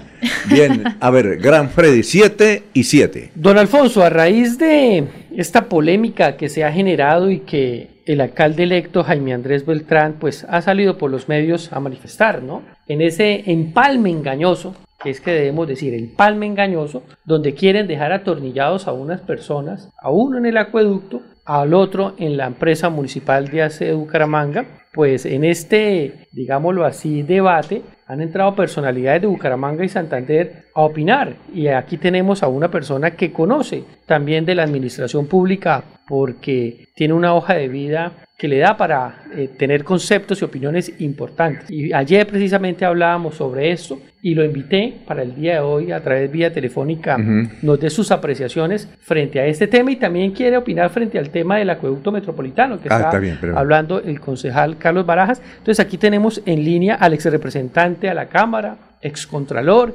empresario, el doctor Freddy que Anaya. Estaba muy callado. Freddy Anaya, muy, claro. Muy callado. Y como siempre, pues le da primicias a, Exactamente. línea. Muy buenos días, doctor Freddy Anaya. Doctor Freddy, tenga usted muy, pero muy buenos días. Muy buenos días, Alfonso, a Freddy, a toda la mesa de trabajo y a toda la amable audiencia. Bueno, eh, es que Freddy nos dijo que usted tenía la fórmula para desenredar ese contrato de tres años en la empresa de aseo. ¿Es así? A ver, no, no, no es Freddy Anaya el que tiene la fórmula. es la ley del Código de Comercio. Es que, oiga, a mí me parece curiosísimo que tanta gente en lo público, que se han formado, que son concejales, que han sido concejales, que han sido funcionarios, y, yo veo que se enredan muy fácil. Ayer veía y empecé a ver los términos que decían que el gerente de la EMAD y el gerente del acueducto les habían ampliado el periodo y les habían colocado un periodo de tres años desde hace 15 días. Yo la verdad dije, pues voy a escribir porque es que el conocimiento me permite decir y le digo a cualquier a cualquier ser humano, no necesita ser abogado ni especialista. Coja el artículo 198 del Código de Comercio y allí, sencillito, eso no necesita usted ser abogado, sino saber leer. Dice la norma que en las empresas, incluidas las de servicios públicos como el acueducto, la EMAP, la ELEMPAS, la Pidecostana de Servicio, todas las empresas. Los administradores pueden tener en los estatutos de la empresa periodo. O sea, eso es legal, que digan, el periodo del gerente es por cuatro años. Pero si usted lee bien la norma, allí dice, puede ser de, en los estatutos tener periodo, pero serán de libre nombramiento y remoción. Su designación es sencillamente libre. Se lo leo textualmente para que no haya lugar a, interpretaciones. Las elecciones se harán para los periodos determinados en los estatutos. Y el periodo de tres años, pues tres años. sin perjuicio de que los nombramientos sean revocados libremente en cualquier tiempo. ¿Lo entendieron? Sí, claro. Claro. Usted hace la elección y lo dice el segundo inciso del artículo 198. Y para que si no le queda alguna dudita, el inciso tercero dice, se tendrán por no escritas las cláusulas del contrato que tiendan a establecer la inamovilidad de los administradores elegidos por la Asamblea General, Junta de Socios o por Junta Directivas, o que exijan para la remoción mayorías especiales distintas de las comunes. ¿Qué quiere decir esto? Que así digan que ese es el rey Pepinito y que es el mejor del mundo y que no se puede cambiar, no. El señor alcalde llega el primero de enero, cita junta y lo remueve libremente. Código de Comercio, artículo 198. Cláusulas que digan lo contrario se tendrán por no escritas. Artículo 198 del Código de Comercio. Eso no tiene ninguna interpretación, ninguna discusión, nada. Es estudiar un poquito. Bueno, doctor. No sé quién sería el genio que se elaboró eso. Doctor, pero cuando eh, dice la palabra revocado, ¿tiene que algún, eh, algún ente, eh, un juez, decir se puede revocar? Es decir, tiene que haber. No, no, no. ¿Seguro que no? Que dice que las juntas y la asamblea si, si, es nombrado por la Asamblea, la Asamblea. Si es nombrado por la Junta, la Junta. Los estatutos dicen. Y se pueden revocar en cualquier momento. Eso no, no, está exigiendo. No le puede colocar a usted requisitos que no contempla la norma. Esto también aplica, doctor Freddy Anaya, para el acueducto metropolitano de Bucaramanga, para el gerente. Claro, claro, claro. Y yo recuerdo que alguna vez lo aplicamos en EMPAS. Se ha aplicado en dos oportunidades esa figura en la que han querido atornillar a los gerentes y eh, haciendo uso del artículo 198 del Código de Comercio se han removido. O sea, son de libre eh, eh, remoción, nombramiento, y remoción, salen, ellos si quieren podrían demandar, pero esas demandas no van a prosperar. No pasa nada porque es que el artículo, o sea, yo solamente les digo, lean el artículo, si usted me dice, no es que el artículo dice que en los estatutos, ahí dice, si usted coloca cláusulas diferentes en los estatutos, se tendrán por no escrito. Y dice, pueden ser de periodo, los estatutos pueden establecer el periodo, pero podrán ser revocados en cualquier momento. Pues estos conceptos que usted está dando aquí, doctor Freddy No, no es concepto, es la ley. Bueno, la ley, la ley que usted la interpreta ahí, pues entonces este eh, el doctor Jaime Andrés Beltrán, el alcalde electo, no va a tener ningún problema. No va a tener ningún problema, sí, de enero para que salga. Ninguno. Ninguno, ningún problema va a tener. Ah, bueno. Venga, segundo, quería hacerle claridad, es que por eso les digo, con el respeto, vuelvo y digo, yo sí respeto a la gente, sé que nadie es sabio, no todos lo sabemos, yo ya, porque para que se fije que los oigo, mientras montaba bicicleta oigo radio. Oí decir a Laurencio y al doctor Carlos Barajas, a quien respeto mucho, al honorable concejal del Partido Verde, que en el acueducto la ley 80 permite que se establezcan manuales de contratación para poder establecer eh, los procesos y los procedimientos. Quiero decirles que la ley 80 no permite eso. Es la ley 142. La ley de servicios públicos es la que permite que existan manuales de contratación en las empresas de servicios públicos. Entonces, pues digo que hay que echarle leidita a la ley para no incurrir en errores que lógicamente pues quienes no son abogados pues sé que les queda más más difícil ese tecnicismo, pero así es, es la ley 142 la que permite que las empresas de servicios públicos tengan unos manuales de contratación diferentes a los de la ley 80. Bueno, con usted se puede hablar de todo, ¿no? Política o no. Claro.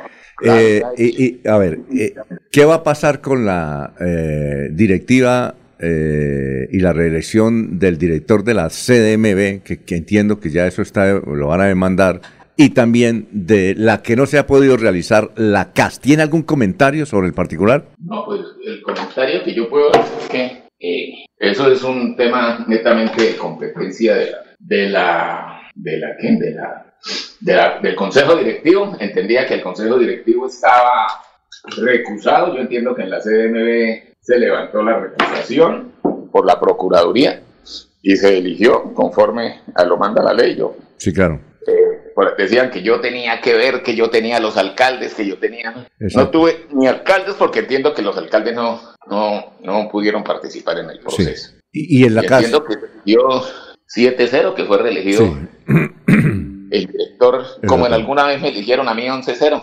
Ah, bueno. Y, en segunda elección, eso pocas veces se ve esos, esa unanimidad, y vi unanimidad del gobierno nacional, vi al gobierno nacional ahí actuando no sé si políticamente o cómo, pero vi que hubo unanimidad en la elección por, por las calidades del director o por las condiciones o por la política, pero lo cierto es que allá ya hubo elección. Bueno, y en cuanto a la CAS, ¿tiene algún comentario? ¿Cómo se va a desarrollar eso? No, pues en la CAS presumo que es el mismo procedimiento. Entiendo que también hay algunas recusaciones que deberá resolver adecuadamente la Procuraduría, que creo que será el año entrante si no alcanzan este año. Sí. Y ahí, y ahí siguen igual que, que en la Contraloría. Bueno, perfecto. ¿Usted cómo, cómo analiza, hablando de otro tema, los resultados electorales? ¿A usted cómo le fue? Estoy en el piso noveno, tengo como seis clientes aquí, les cambio las vendas cada rato, por eso no se curan, eso está largo. Sí. Eso hubo mucho, mucho.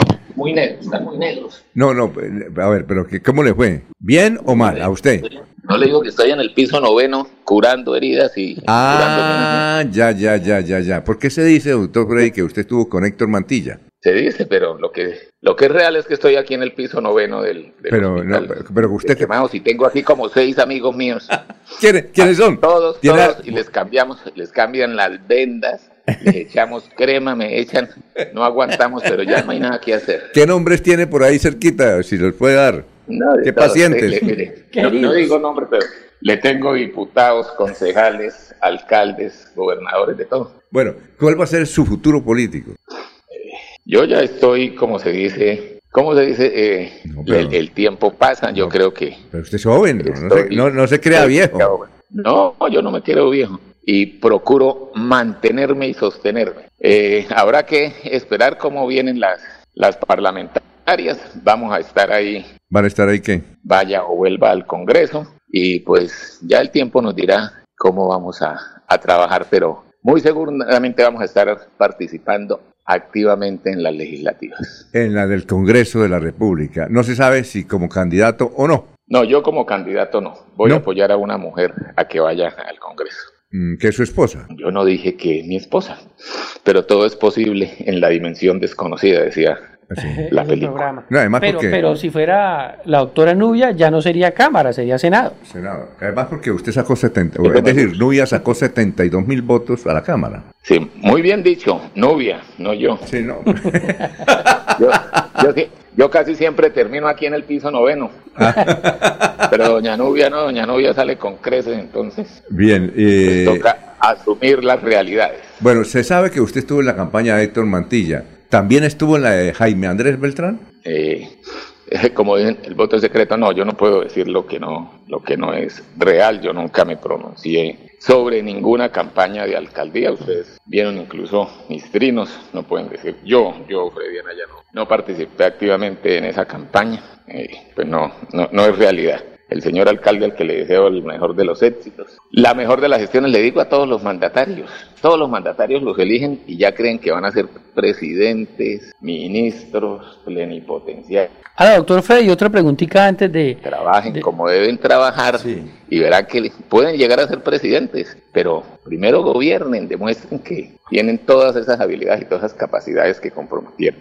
Y yo sí le deseo al general, a Jaime Andrés, a José Fernando, a Óscar Santos, a Campos, a los alcaldes del área, a todos los alcaldes del departamento, que ojalá les vaya muy bien porque al final es el departamento y somos nosotros y son los hijos de nosotros se afectan o se benefician de las gobernabilidades. Y doctor Freddy, ¿usted qué piensa de esa derrota que tuvo la Liga Gobernantes Anticorrupción en cabeza de su jefe máximo? ¿Cuál será el futuro de ese partido político? Pues yo creo que el futuro ya quedó plasmado en las elecciones del 29, totalmente derrotados. Aquí, ay, mire, están, están en las habitaciones de los lagos, aquí los veo también. Ah, sí. ¿Los ve por la ventana? Sí, esa joda está aquí llenísima. Eh, pues, ahí les dieron y les dieron a los populistas. También. yo, yo, o sea, yo en esta campaña, ¿sabe quién, quién me causó muchísima ¿Quién? curiosidad? Creo que va a ser un hombre que que puede tener muy buen futuro por su sarcasmo político, por su conocimiento, por su forma de hacer política. Y, no salió, pero me llamaba la atención la forma en que, en que lo hizo, y es Manolete. O sea, yo no... Manolete. Tampoco. No puedo votar por Manolete porque no era candidato, pero un día le escribí y le dije, usted está ganando mi voto. Eh, porque es un man realista, activo, o sea, pienso que puede tener futuro si sabe manejar su, sí, claro. sus posibilidades. O sea, de todas las campañas pienso que esa era la óptima. Exactamente. Pienso igual que Consuelo Ordóñez era la, la mujer más preparada, creo que era la, la mejor opción para la alcaldía de Bucaramanga tal vez hubiera sido la de la señora Consuelo Ordóñez. Bueno, pero una cosa, el voto es secreto, pero como usted es público, un hombre público, y la gente quisiera saber usted por quién votó a la alcaldía. Eso toca dejar decir, seguir diciendo que, que ese sí me tocó secreto, pero, pero por eso digo que ojalá le vaya bien a todos los gobernantes que salieron elegidos. Muy bien, pero eh, doctor eh, Freddy Anaya, estaremos eh, recurriendo a sus entrevistas porque usted es un hombre activo político, dice que va a participar en las del Congreso de la República, entonces estaremos hablando. No, y esta nota va a ser importantísima, las declaraciones del doctor Freddy, Claro. que no hay ningún problema en que los atornillados eh, salgan. Exactamente. Eh, Ninguno. Eso sí, mire, les garantizo y, y- y les echo almuercito. ah, bueno, Mi criterio exacto. Aló. es hablando, o sea, a mí me parece, me pareció desafortunado. Además, que los gobiernos que van saliendo traten de atornillarse a las malas, estableciendo periodos, haciendo eso es, eso es, eso, eso no es coherente, eso es irrespetuoso con el nuevo gobierno. Pero gracias a Dios existen las normas y uno tiene que saber perder y saber ganar. Yo lo que estoy viendo lo, lo estoy viendo porque lo he vivido, lo he compartido, lo he aplicado y eso que estoy viendo lo he aplicado porque es que la gente no puede atornillar. Si usted perdió, perdió y sea digno y salga limpiamente. No piense quedarse en un gobierno tratando de hacer eh, trampillas jurídicas que en este caso no existen. El genio. Yo, yo sí ayer les escribí, es que para el bruto no hay droga. Yo no sé qué sería el bruto que trató, que trata de, de meter esa, esa trampa y quedó, quedó al descubierto y el alcalde no tiene ningún problema. El primero de enero en citar a su asamblea o a su junta Sí. y remover a, a- a los directivos. Ah, muy bien. Igual aplica para los miembros de las juntas directivas, ¿no? Ajá. Ah, bueno. Perfecto. Muy amable, doctor Freddy Anaya. Muy gentil por haber estado aquí en Radio Melodía. A usted, Alfonso, a Freddy, a Laurencio, a todos y de verdad ya casi, ya estamos casi en Navidad. Mire, mi mujer ya acabó de arreglar aquí la casa. Ah, bueno. Les deseo feliz Navidad si no nos alcanzamos a ver. Sí, claro. Pero seguimos activos. Y en las parlamentarias nos vemos, señor. Perfecto. Bueno, Alfonso ya sabe por quién votar, así el voto diga que es secreto. Yo sé también por quién vota cuando yo le... Muy amable. Éxito. 7.24 minutos. ¿Sabías que un grifo que pierde una gota por segundo provoca un despilfarro de 30 litros de agua al día?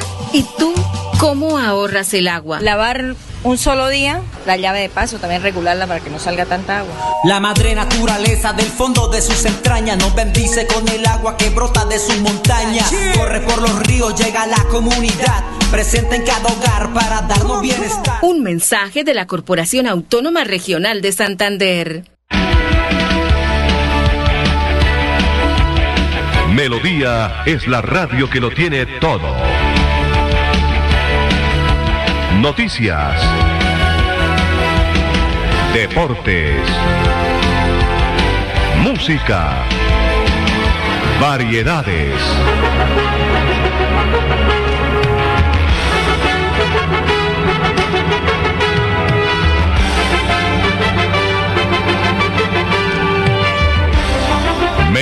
La Grande.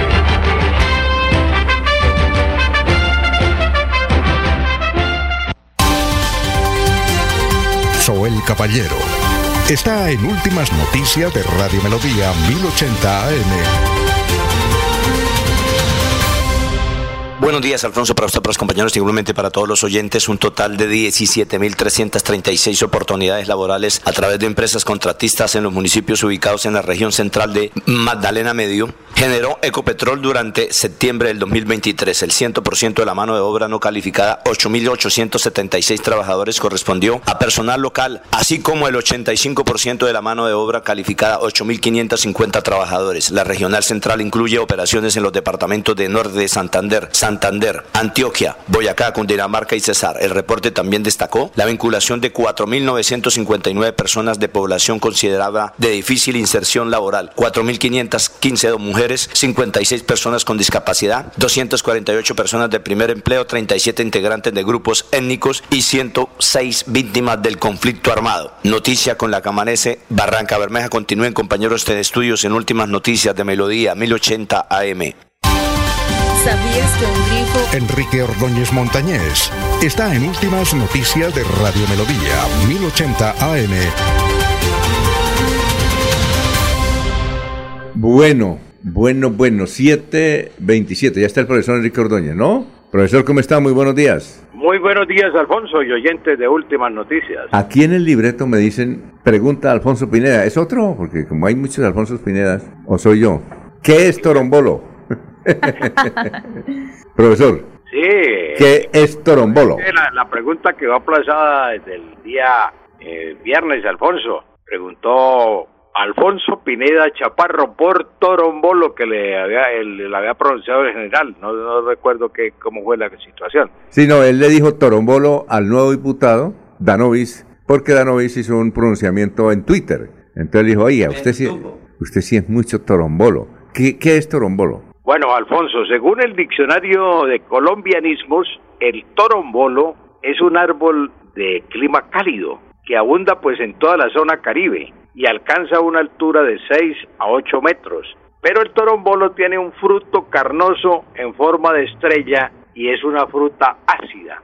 Yo creo que por el ser una fruta ácida, por, por eso se identifica con las personas que eh, esta es la razón por la que nos, lo identificamos en la jerga popular colombiana con las personas que nosotros llamamos tóxicas por su similitud con la acidez de, del fruto torombolo. Eh, también pues eh, así se llama torombolo a un tonto, una persona tonta. Y pues eh, claro, en, otros países tiene otro significado. En Chile, por ejemplo, un torombolo es un cóctel apetitoso, que está bien preparado, entonces a eso lo llaman torombolo. En Cuba llaman torombolo a un hombre bajito, barrigón, gordo, lo que en Colombia llamamos barrilito. Allá en, en Cuba es un torombolo. Y en los Estados Unidos fue, fue famosa una serie de televisión de Archie y los personajes eran seis adolescentes y el mejor amigo de Archie era Torombolo. Y, y como era el mejor amigo y era muy buena persona, Toro, el, amigo de Archie Torombolo era su amigo y confidente, pues eh, tal vez por esta razón también, eh, como usted decía el viernes, que unos decían que era bueno y otros decían que era despectivo. el, que nosotros mencionamos por la acidez del fruto es el, el, personaje que es eh, negativo. Y aquí el que aparece en la serie de Archie, pues es una persona buena y entonces es un bueno, ¿no? Confidente de Archie. Esa es la respuesta que le podemos dar, Alfonso, a, al término torombolo. 7.30. Marina Contreras pregunta, ¿las palabras introducí y traducí son correctas? Introducí y traducí. Doña Marina, no son correctas. Si usted piensa en la conjugación del verbo traducir, no es traducí ni, ni introducí. Eh, los verbos introducir y traducir tienen la terminación a, aje en pasado. Entonces es introduje, introduje, y no es traducí. Traducí del inglés no, traduje. Lo traduje del inglés, lo traduje del francés. Entonces el pasado de estos verbos es introduje y traduje y no introducí ni traducí. Esas son las respuestas, doña Marina. Muy bien, profesor eh, Enrique Ordóñez, muchas gracias, muy amable, muy gentil. Éxitos. Con, mucho gusto, don Alfonso. Usted también ha sido muy gentil para conmigo. muchas gracias. Muy amable. Adiós, son las 7:31 minutos. Radio Melodía continúa en el primer lugar de sintonía en emisoras independientes de la radiodifusión santanderiana. Agradecemos a todos nuestros oyentes su fidelidad. Trabajamos para mantenerlos bien informados, ofreciéndoles un sano entretenimiento con una variada programación, con el objetivo de reafirmar nuestro incomparable lema, Radio Melodía, la que manda en sintonía.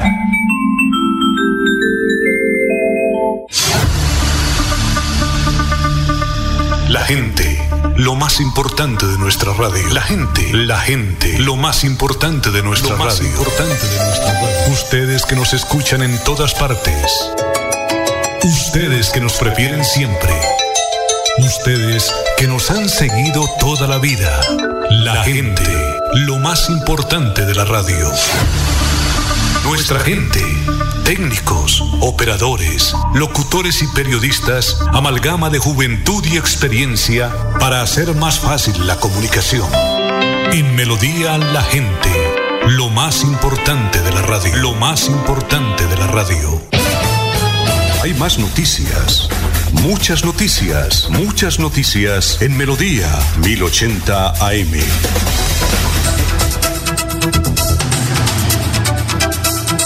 A ver, Maribel, son las 7:33 minutos, estamos en Radio Melodía. Sí, señor, porque hablábamos de lo que fue ayer el cierre de la fecha 20 para los equipos que tenían opción de clasificación. Hoy juegan aquellos que ya están eliminados, pero que por supuesto eh, van por cerrar de la mejor manera, buscando esos tres puntos que les permitan estar también en mejor lugar en esa tabla de reclasificación general, en donde además Alianza Petrolera está a un pasito pequeñito de ir a disputar Sudamericana, es decir, el equipo de Barranca Bermeja. A pesar de que no estuvo en los ocho. A pesar de que no estuvo en los ocho, sí, señor. Oye, el Bucaramanga no tiene a un también de... No, nada, nada, lejos. Podrá estar primero Alianza Petrolera en un torneo internacional pronto. Así que eh, hoy juega Atlético Bucaramanga 7 y 30, hoy se juega a las 7 y 30 también en simultáneo todos estos compromisos, Unión Magdalena Deportivo en Medellín, eh, América de Cali, Bucaramanga en el Pascual Guerrero, Atlético Nacional Deportes Tolima, La Equidad con Millonarios y Jaguares eh, de Córdoba con Águilas Doradas. Con eso sí ya se cierra la fecha 20 para posteriormente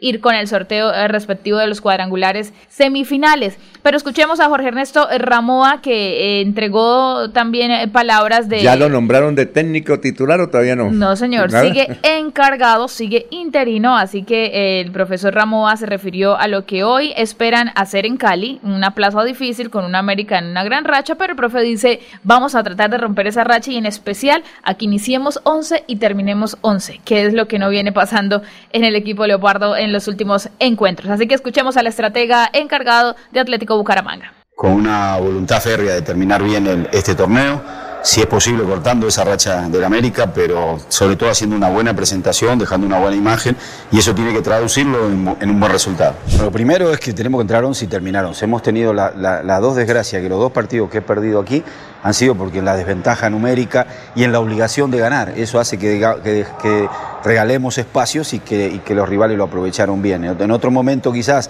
con un resultado más favorable, no arriesgáramos tanto, pero siempre con la necesidad de ganar y con un hombre menos se hace muy difícil. Entonces lo primero es entrar 11 y salir 11 y después evidentemente tomar los recaudos necesarios defensivamente, de cerrar espacio, más que tomar hombres, cerrar espacio, que es lo que vamos a tratar de hacer, y dejar, y dejar gente en ofensiva para poder atacarlo. Yo creo que América es un muy buen equipo, toca muy bien el balón, pero también deja espacio para ser atacado y ahí nosotros podemos sorprenderlo. Bueno, yo creo que en Cali tenemos que hacer defensivamente por lo menos un partido perfecto, indudablemente. estuvimos mirando ese un gran partido que jugó América contra Millonarios, entonces evidentemente tenemos que tomar los recaudos necesarios en la parte defensiva para cerrar espacio, no, dejarlo, no dejarlos triangular por, el medio. Quizás tengan alguna baja ellos, pero tienen un plantel muy rico para, para suplentar, entonces tenemos que, estar muy, muy atentos en marca, pero también, como le digo, atacarlos porque es la única forma de poder ganar. Muy bien. ¿Y cuándo se define que el señor quede en titularidad? Que seguramente lo va a hacer, ¿no? No, todavía, de hecho, se siguen eh, hablando de otros nombres, de otros estrategas que están ahí en la baraja, que pueden estar cerca de ser eh, el, nuevo estratega Leopardo, lo que quiere decir que para los dueños, pues el dueño de Atlético Bucaramanga todavía no es convincente o no existe de verdad esa convicción de, de que Jorge Ernesto Ramoa pueda ser un buen director técnico que tenga Atlético Bucaramanga, porque se sigue buscando, siguen mirando nombres, siguen sonando nombres, siguen la baraja varios directores técnicos, no solamente de Colombia, sino precisamente también de Argentina. Entonces, con eso yo creo que eh, quiere decir que no van a dejar al profe, aunque esperemos cómo termina realmente hoy. Ahí le escuchábamos hablar que espera dejar una muy buena eh, imagen, por lo menos hoy en Cali. Y como y le tengo una historia sobre que él dice que queremos que terminen los 11 hombres jugando en la cancha más adelante. A ver, ¿usted tiene una invitada? Sí, don Alfonso. No, ahí eh, ya la estamos ah, bueno. buscando. ¿De qué se trata? ¿Qué, se trata? Don Alfonso, Yoleidis Bravo representa un grupo de mujeres en Bucaramanga que van a hacer un gran evento este viernes 10 de noviembre a las 2 y 15 de la tarde en la sede WIS Bucarica. Se llama Prendas que cuentan historias, Fashion Show. ¿Cómo? ¿Prendas? Prendas que cuentan historia, Fashion Show. Es un desfile de modas. Sí, es un desfile de modas, pero como su nombre lo dice, Prendas que cuentan historias, no es un desfile común y corriente de modas. Eh, Yo Ladies, como otras mujeres eh, de esta actividad que se va a realizar han sido víctimas de tentativas de feminicidio y violencia sexual. Por eso son prendas que cuentan historias. Entonces son mujeres que a través de sus emprendimientos han salido adelante, han sido han superado esta etapa tan dolorosa en su vida que son las agresiones sexuales, las agresiones físicas, las tentativas, como digo, de feminicidio. Y Ladies Bravo es una de ellas pero además de eso, Ladies es escritora. Escribió un libro y ella tiene páginas, sus redes sociales. ¿Cómo se llama Mujer Sobreviviente. Ah, ya escribió un libro. Una historia de la vida real. Allí es Santanderiana entonces. Claro, entonces eso es un hecho importante que debemos resaltar y por eso el día de hoy quisimos comunicarnos con ella porque tiene una historia sumamente importante, no para revictimizarla, sino para que se conozca esta realidad de que tantas mujeres son violentadas a través de formas de agresión sexual, de formas de agresión física, que han sido víctimas de tentativa de homicidio. Entonces, eh, Yo Ladies Bravo es una de ellas que, como lo decía al principio, va a desarrollar un gran evento con otras amigas de ella que se llama Prendas Cuentan Historias Fashion Show. Entonces, bienvenida a Radio eh, Melodía, Yo Ladies Bravo. Muy buenos días. Muy buenos días. Bueno, Lady, quisimos hoy hablar con usted precisamente para que nos contara eh, sobre todo del evento que van a hacer, pero que nos cuente en estos pocos minutos que nos quedan del programa, eh, no con el tema, como decía, de, de revictimizarla, sino que su historia eh, se conozca para que a muchas mujeres no les pueda pasar lo que a usted pudo haberle pasado, que podría ser víctima de un feminicidio. Sí, claro que sí. Este sí, efectivamente soy sobreviviente de un feminicidio agravado, donde mi expareja pues me puñaleó 24 veces, eh, órganos vitales comprometidos. Y por milagro y fortuna de Dios, por un gran milagro, estoy hablando hoy con usted contando la historia. Efectivamente, el evento que se va a realizar este 10 de noviembre eh, es para eso, para llevar ese mensaje de resiliencia, a todas esas mujeres que hoy día están sufriendo, han sido víctimas y también levantando en mi caso la voz a todas esas mujeres que ya no están como hoy para contarlo. Llevarle ese mensaje a esas familias que perdieron a ese ser querido en manos de un feminicida. Entonces, es un evento que este, cuenta historia, como tal lo dice el nombre, es un mensaje de fortaleza, de levantarse, de seguir adelante, de vencer el miedo que da, porque aquí donde estoy pues he tenido que superar, estoy tratando, luchando con esos miedos, con todas esas circunstancias que nos tratan de minimizar y opacar nuestra voz. Y es eso, es decir, levántense a luchar por sus sueños, levántense a trazarse metas, que pese cual sea la circunstancia que estemos pasando, hayamos vivido, podemos seguir adelante y también mujeres podemos seguir sola. Ah, bueno, eh, eso, eso cuándo ocurrió? Eh, eh, cuando su pareja la atacó, ¿eso cuánto hace? Eso hace cuatro años, eso sucedió en el año 2019, el 30 de junio. ¿Usted es santanderiana? Usted parece como de Ocaña, ¿no? no, señor, yo soy este, colombiana retornada. Ah, ¿y dónde estaba antes? Colombo venezolano. Venezuela, sí, señor, Colombo venezolano. Venezuela, y usted escribió el libro que se llamó ¿cómo? Mujer Sobreviviente, se llama el libro que escribí este año. ¿Y todavía, eh, ¿y el libro dónde lo pueden comprar? El libro está disponible en Amazon, eh, en una plataforma que se llama Dream. está en lectura libre, cualquiera que lo quiera leer, tiene, eh, escribe en el buscador de, de, Google, escribe Mujer Sobreviviente, yo Lady Bravo y Dream para que le lleve directamente al enlace del libro. Bueno, de igual manera estoy buscando... ¿Y la pareja suya, y la pareja suya es colombiana? Sí, yo lo conocí acá. Este, duré dos años con él y, pues me pasó eso. ¿Cuántas puñaladas le dio? 24 puñaladas. No, está viva de milagro. ¿Alguna otra Totalmente, yo estaba en shock hipovolémico, pérdida total de la sangre, desaturada, el hígado fue partido en dos, me hicieron la parotomía exploratoria, duré días en UCI con la barriga abierta. En fin, de verdad los mismos médicos dicen que es imposible que yo haya sobrevivido a, eso, pero aquí estoy para la gloria de Dios. Yo creo que, eh, buenos días a, nuestra invitada, yo creo que el nombre mujer sobreviviente se queda corto en este libro y quisiera que nos contara un poco precisamente qué es eso en lo que se puede sumerger, sumerger el lector en este libro, de pronto algún fragmento, algo, algo especial que usted siente que hay allá dentro de este libro para que las personas se animen, eh, por supuesto, a leer esta bonita historia. Claro que sí. Bueno, aparte de contar pues mi historia de vida de, del hecho ocurrido como tal, yo empiezo a narrar sobre cuando llegué acá nuevamente a Colombia, cuando lo conocí, todas esas características que a veces esconden estos hombres, detalles que te saben enamorar, te saben conquistar, y uno dice, wow, el príncipe azul, la pareja perfecta, pero no empezamos a conocer, como tal fue mi caso. Y detrás este hay una persona muy camuflada, muy escondida, que esconde celo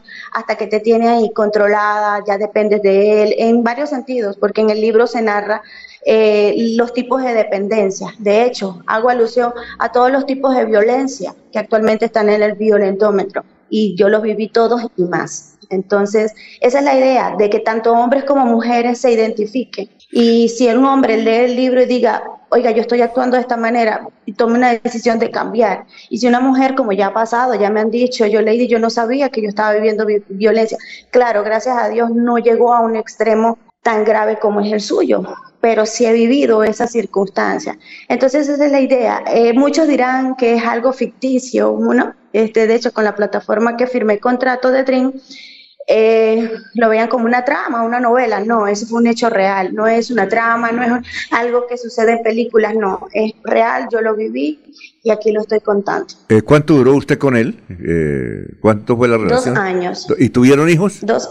No, gracias a Dios no. Ah, bueno, perfecto. Y precisamente, ¿cuál es su experiencia de vida donde tiene el apoyo después de esta situación? Usted estuvo, como se dice, en el túnel, salió de allá, tiene algún emprendimiento. ¿Qué dice la ciudadanía, el, las entes de control del Estado? Porque usted ahora tiene su propia vida, su propia autonomía, su propia experiencia. ¿Y cuál es el futuro? Claro que sí. Bueno, de profesión soy diseñadora de modas tengo ya muchos años graduada, había, es un sueño que había quedado como en el olvido, ahí plasmado por las circunstancias del país, ¿no? De Venezuela y los motivos por los cuales millones de venezolanos salieron del país.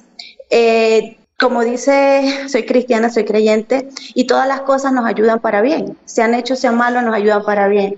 Y después que me estoy recuperando, una, una recuperación muy larga, cuatro años, donde he sido intervenida cuatro veces quirúrgicamente a raíz de todo eso, consecuencias, eh, pasando por todo ese momento emocional, psicológico, eh, el deseo de, de, tener ese anhelo de aferrarme a algo. Recientemente dije retomar el diseño y empecé a proyectarme en mi emprendimiento. Se llama AK Fashion Designer. Este, este desfile, digamos que es la primera colección que desarrollo después de tantos años, después de siete, casi ocho años que presente una colección. Y, ese es renacer, esas ganas de volver a surgir y sacar adelante mi marca. ¿Quiénes, debe, ¿quiénes pueden asistir al evento este viernes? Eh, por cuestiones de espacio y asociación de este, otras fundaciones que son las que han hecho posible y que trabajan con todas estas personas, con todas estas mujeres, ¿sí?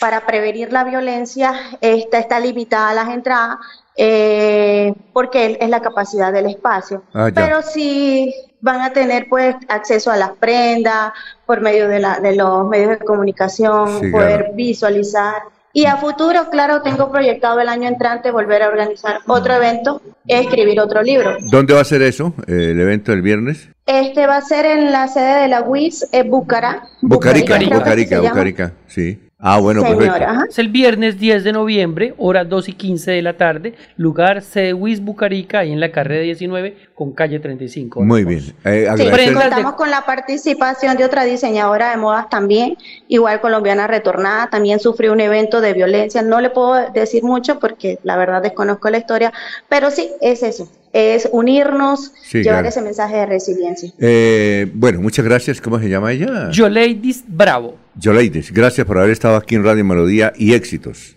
Muchísimas gracias. Muy bien. Nos vamos con Olguita.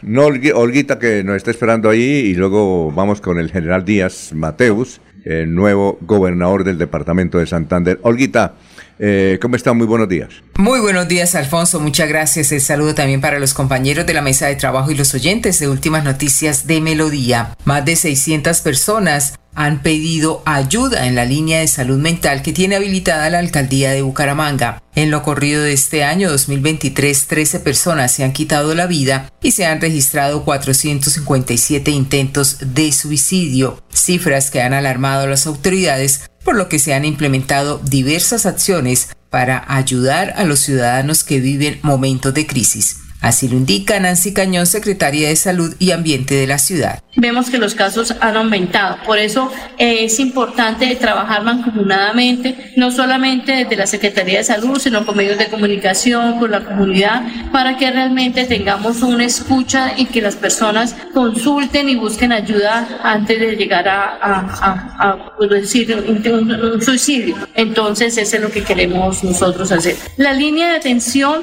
ha sido una línea que realmente nos ha dado muchos beneficios porque realmente eh, la línea funciona de lunes a jueves de 9 de la mañana a 9 de la noche y lo que es viernes, sábado, domingos y festivos las 24 horas del día. En esta línea, en lo que va corrido el año, hemos tenido 649 llamadas. Con la estrategia Pide ayuda, yo te ayudo, hablemos se implementó la línea de atención 318-548-9377, manejada inicialmente por profesionales de psicología de la Secretaría de Salud y Ambiente de Bucaramanga. Continúen con más en últimas noticias de Melodía. Un feliz miércoles para todos.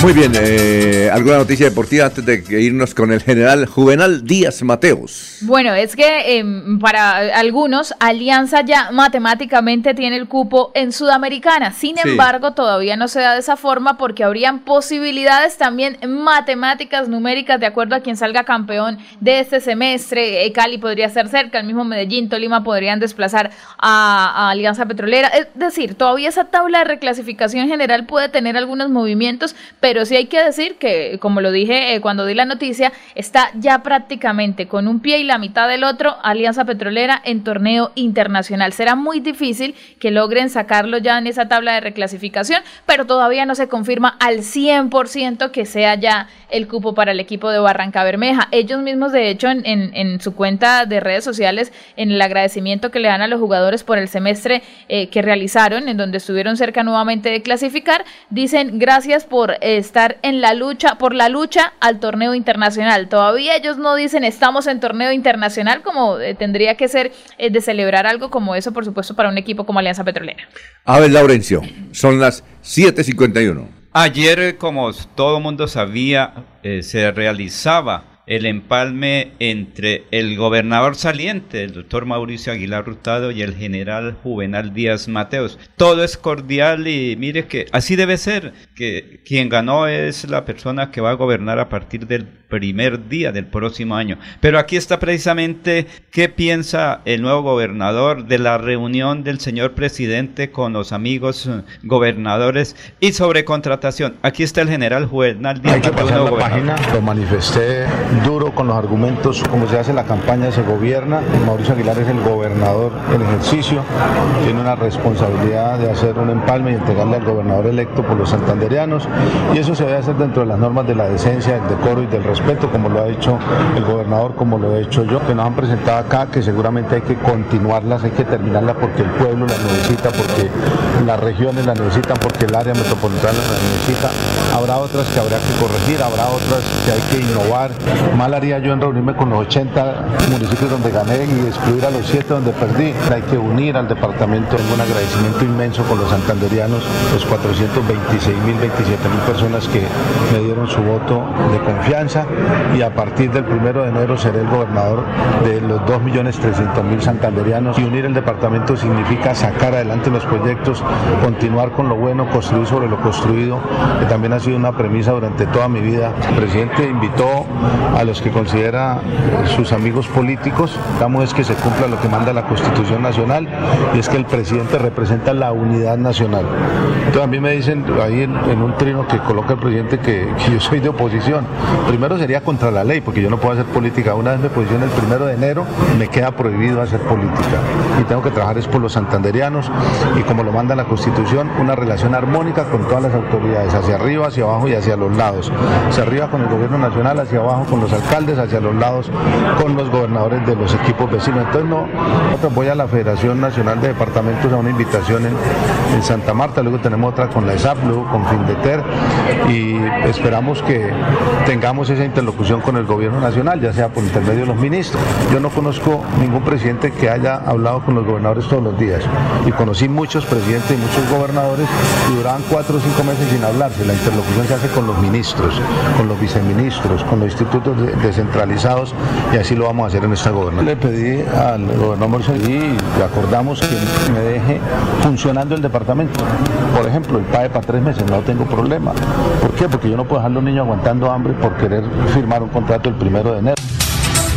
Muy bien, el general Díaz Mateos. Oye, Freddy, eh, aquí hay un oyente que dice que tiene nombre de los ediles. No, pues don Alfonso, en las páginas de Florida no aparecen los ediles, esa toca consultarla por otros medios. Vamos a hacer la tarea de buscarla porque realmente los ediles también hacen un gran trabajo en las comunas. Recordemos que en el área metropolitana solo tenemos ediles en Bucaramanga y en Florida Blanca, ¿no?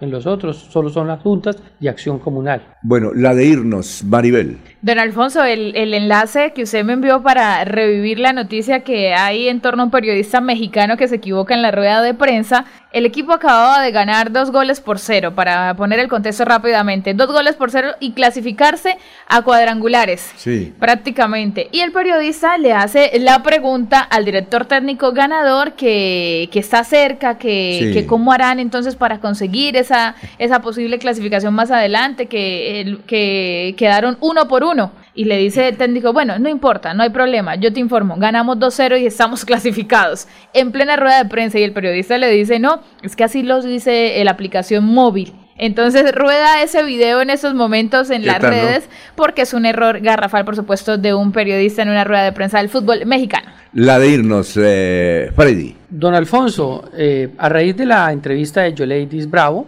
los oyentes nos llaman y nos dicen que el 25 de noviembre se conmemora, es la conmemoración de la no violencia contra la mujer. Pero el evento es este sábado. Sí, no, el, el 10 es, eh, es el evento, pero un oyente nos escribe y nos recuerda que el 25 de noviembre es la conmemoración de la no violencia contra la mujer. La de irnos, don Laurencio.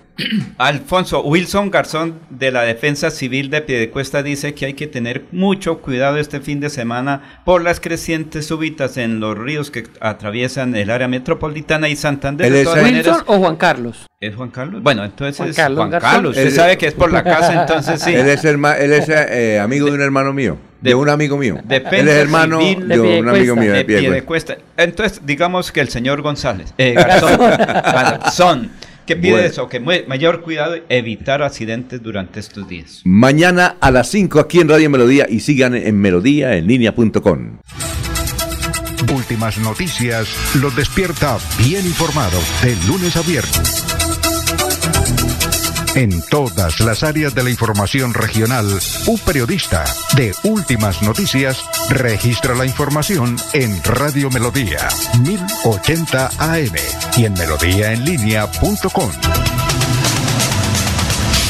Director Alfonso Pineda Chaparro.